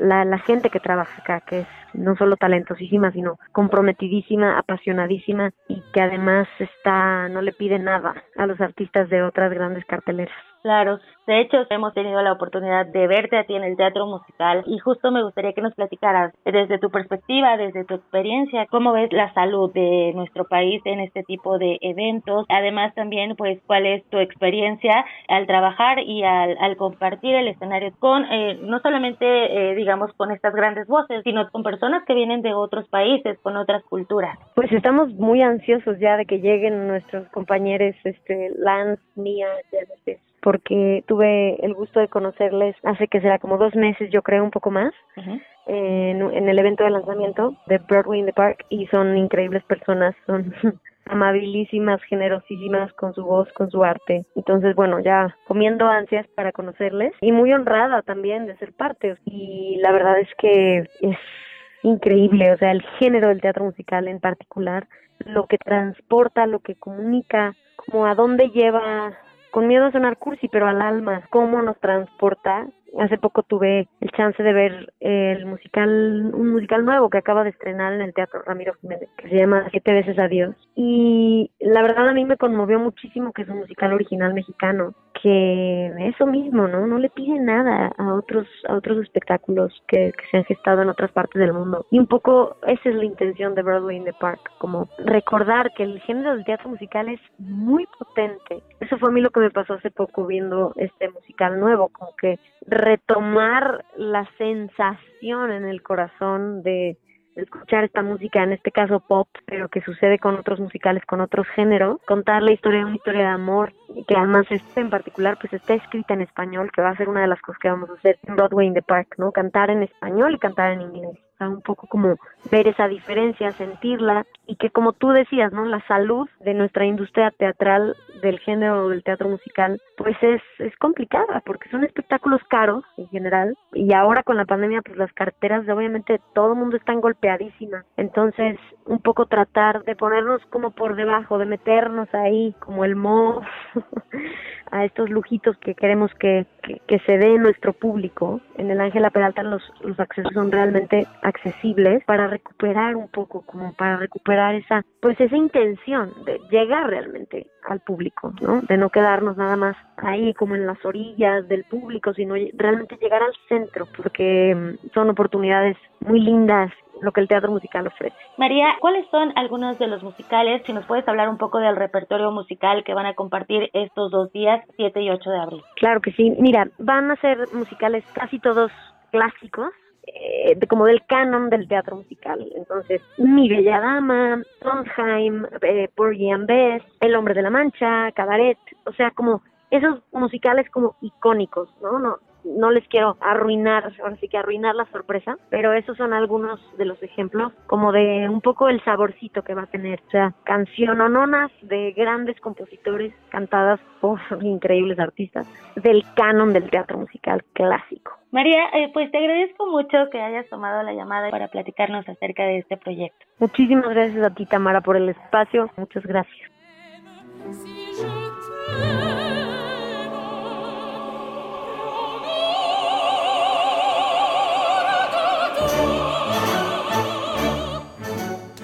Otra de las propuestas para este fin de semana es A Golpe de Calcetín. El codirector Cristian David nos comparte más detalles de esta obra que se presenta el 9 y 10 de abril en el Teatro de la Ciudad Esperanza Iris en el marco del ciclo Fiesta de las Infancias y sus Derechos. Pues mira, Tamara, nosotros muy contentos de ya reanudar actividades culturales y, con tanto punch. Estas dos funciones especiales también forman parte del marco de la celebración de los 10 primeros años de la compañía Idiotas Teatro, que bueno, estamos de, de fiesta, de festejo y saber que todavía seguimos en pie, sobre todo con este cuento del maestro Francisco Hinojosa que en este año cumple 40 años de haber escrito este cuento y en ese sentido, lo que dices del ciclo de la fiesta de las infancias y sus derechos, pues Francisco Hinojosa ha sido un gran promotor y gran creador eh, en la literatura para niños durante muchos años y me, me parece que de los más importantes a nivel Latinoamérica. En ese sentido, pues muy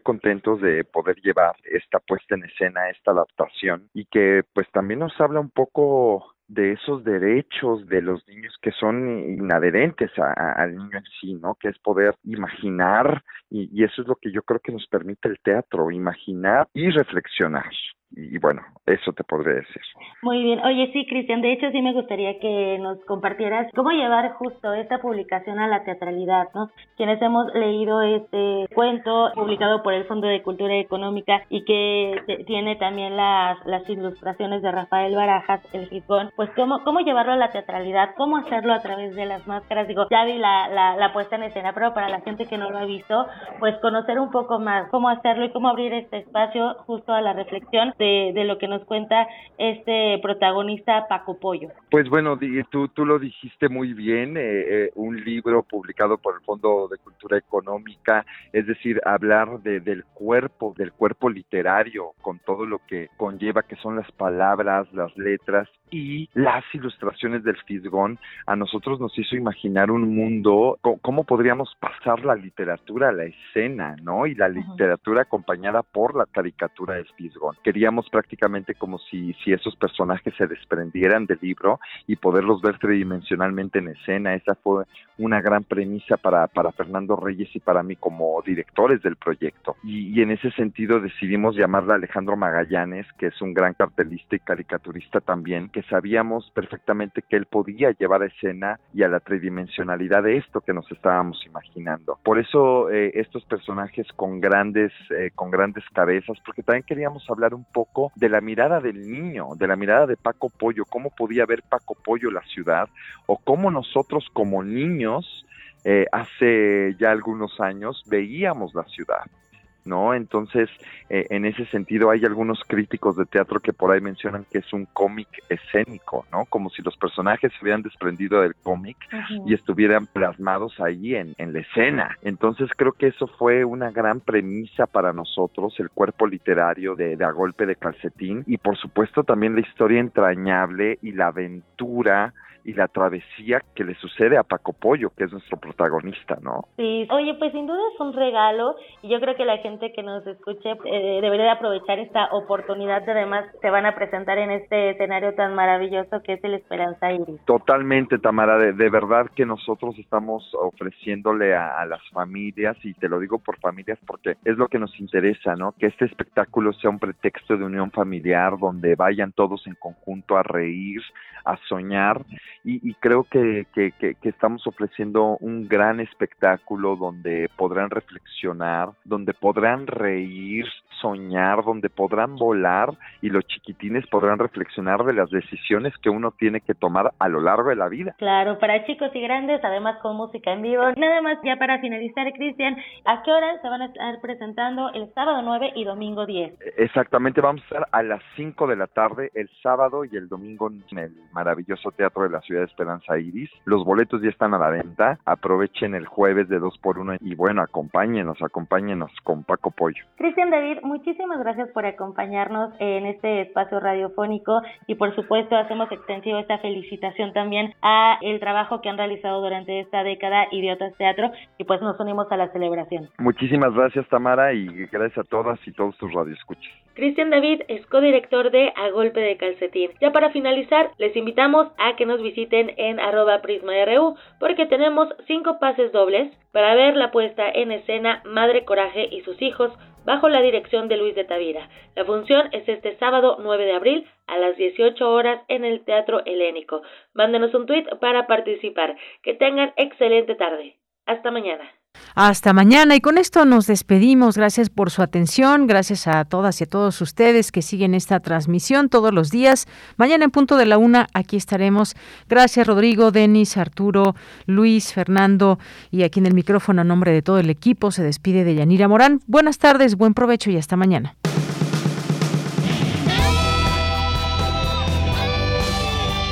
Prisma RU.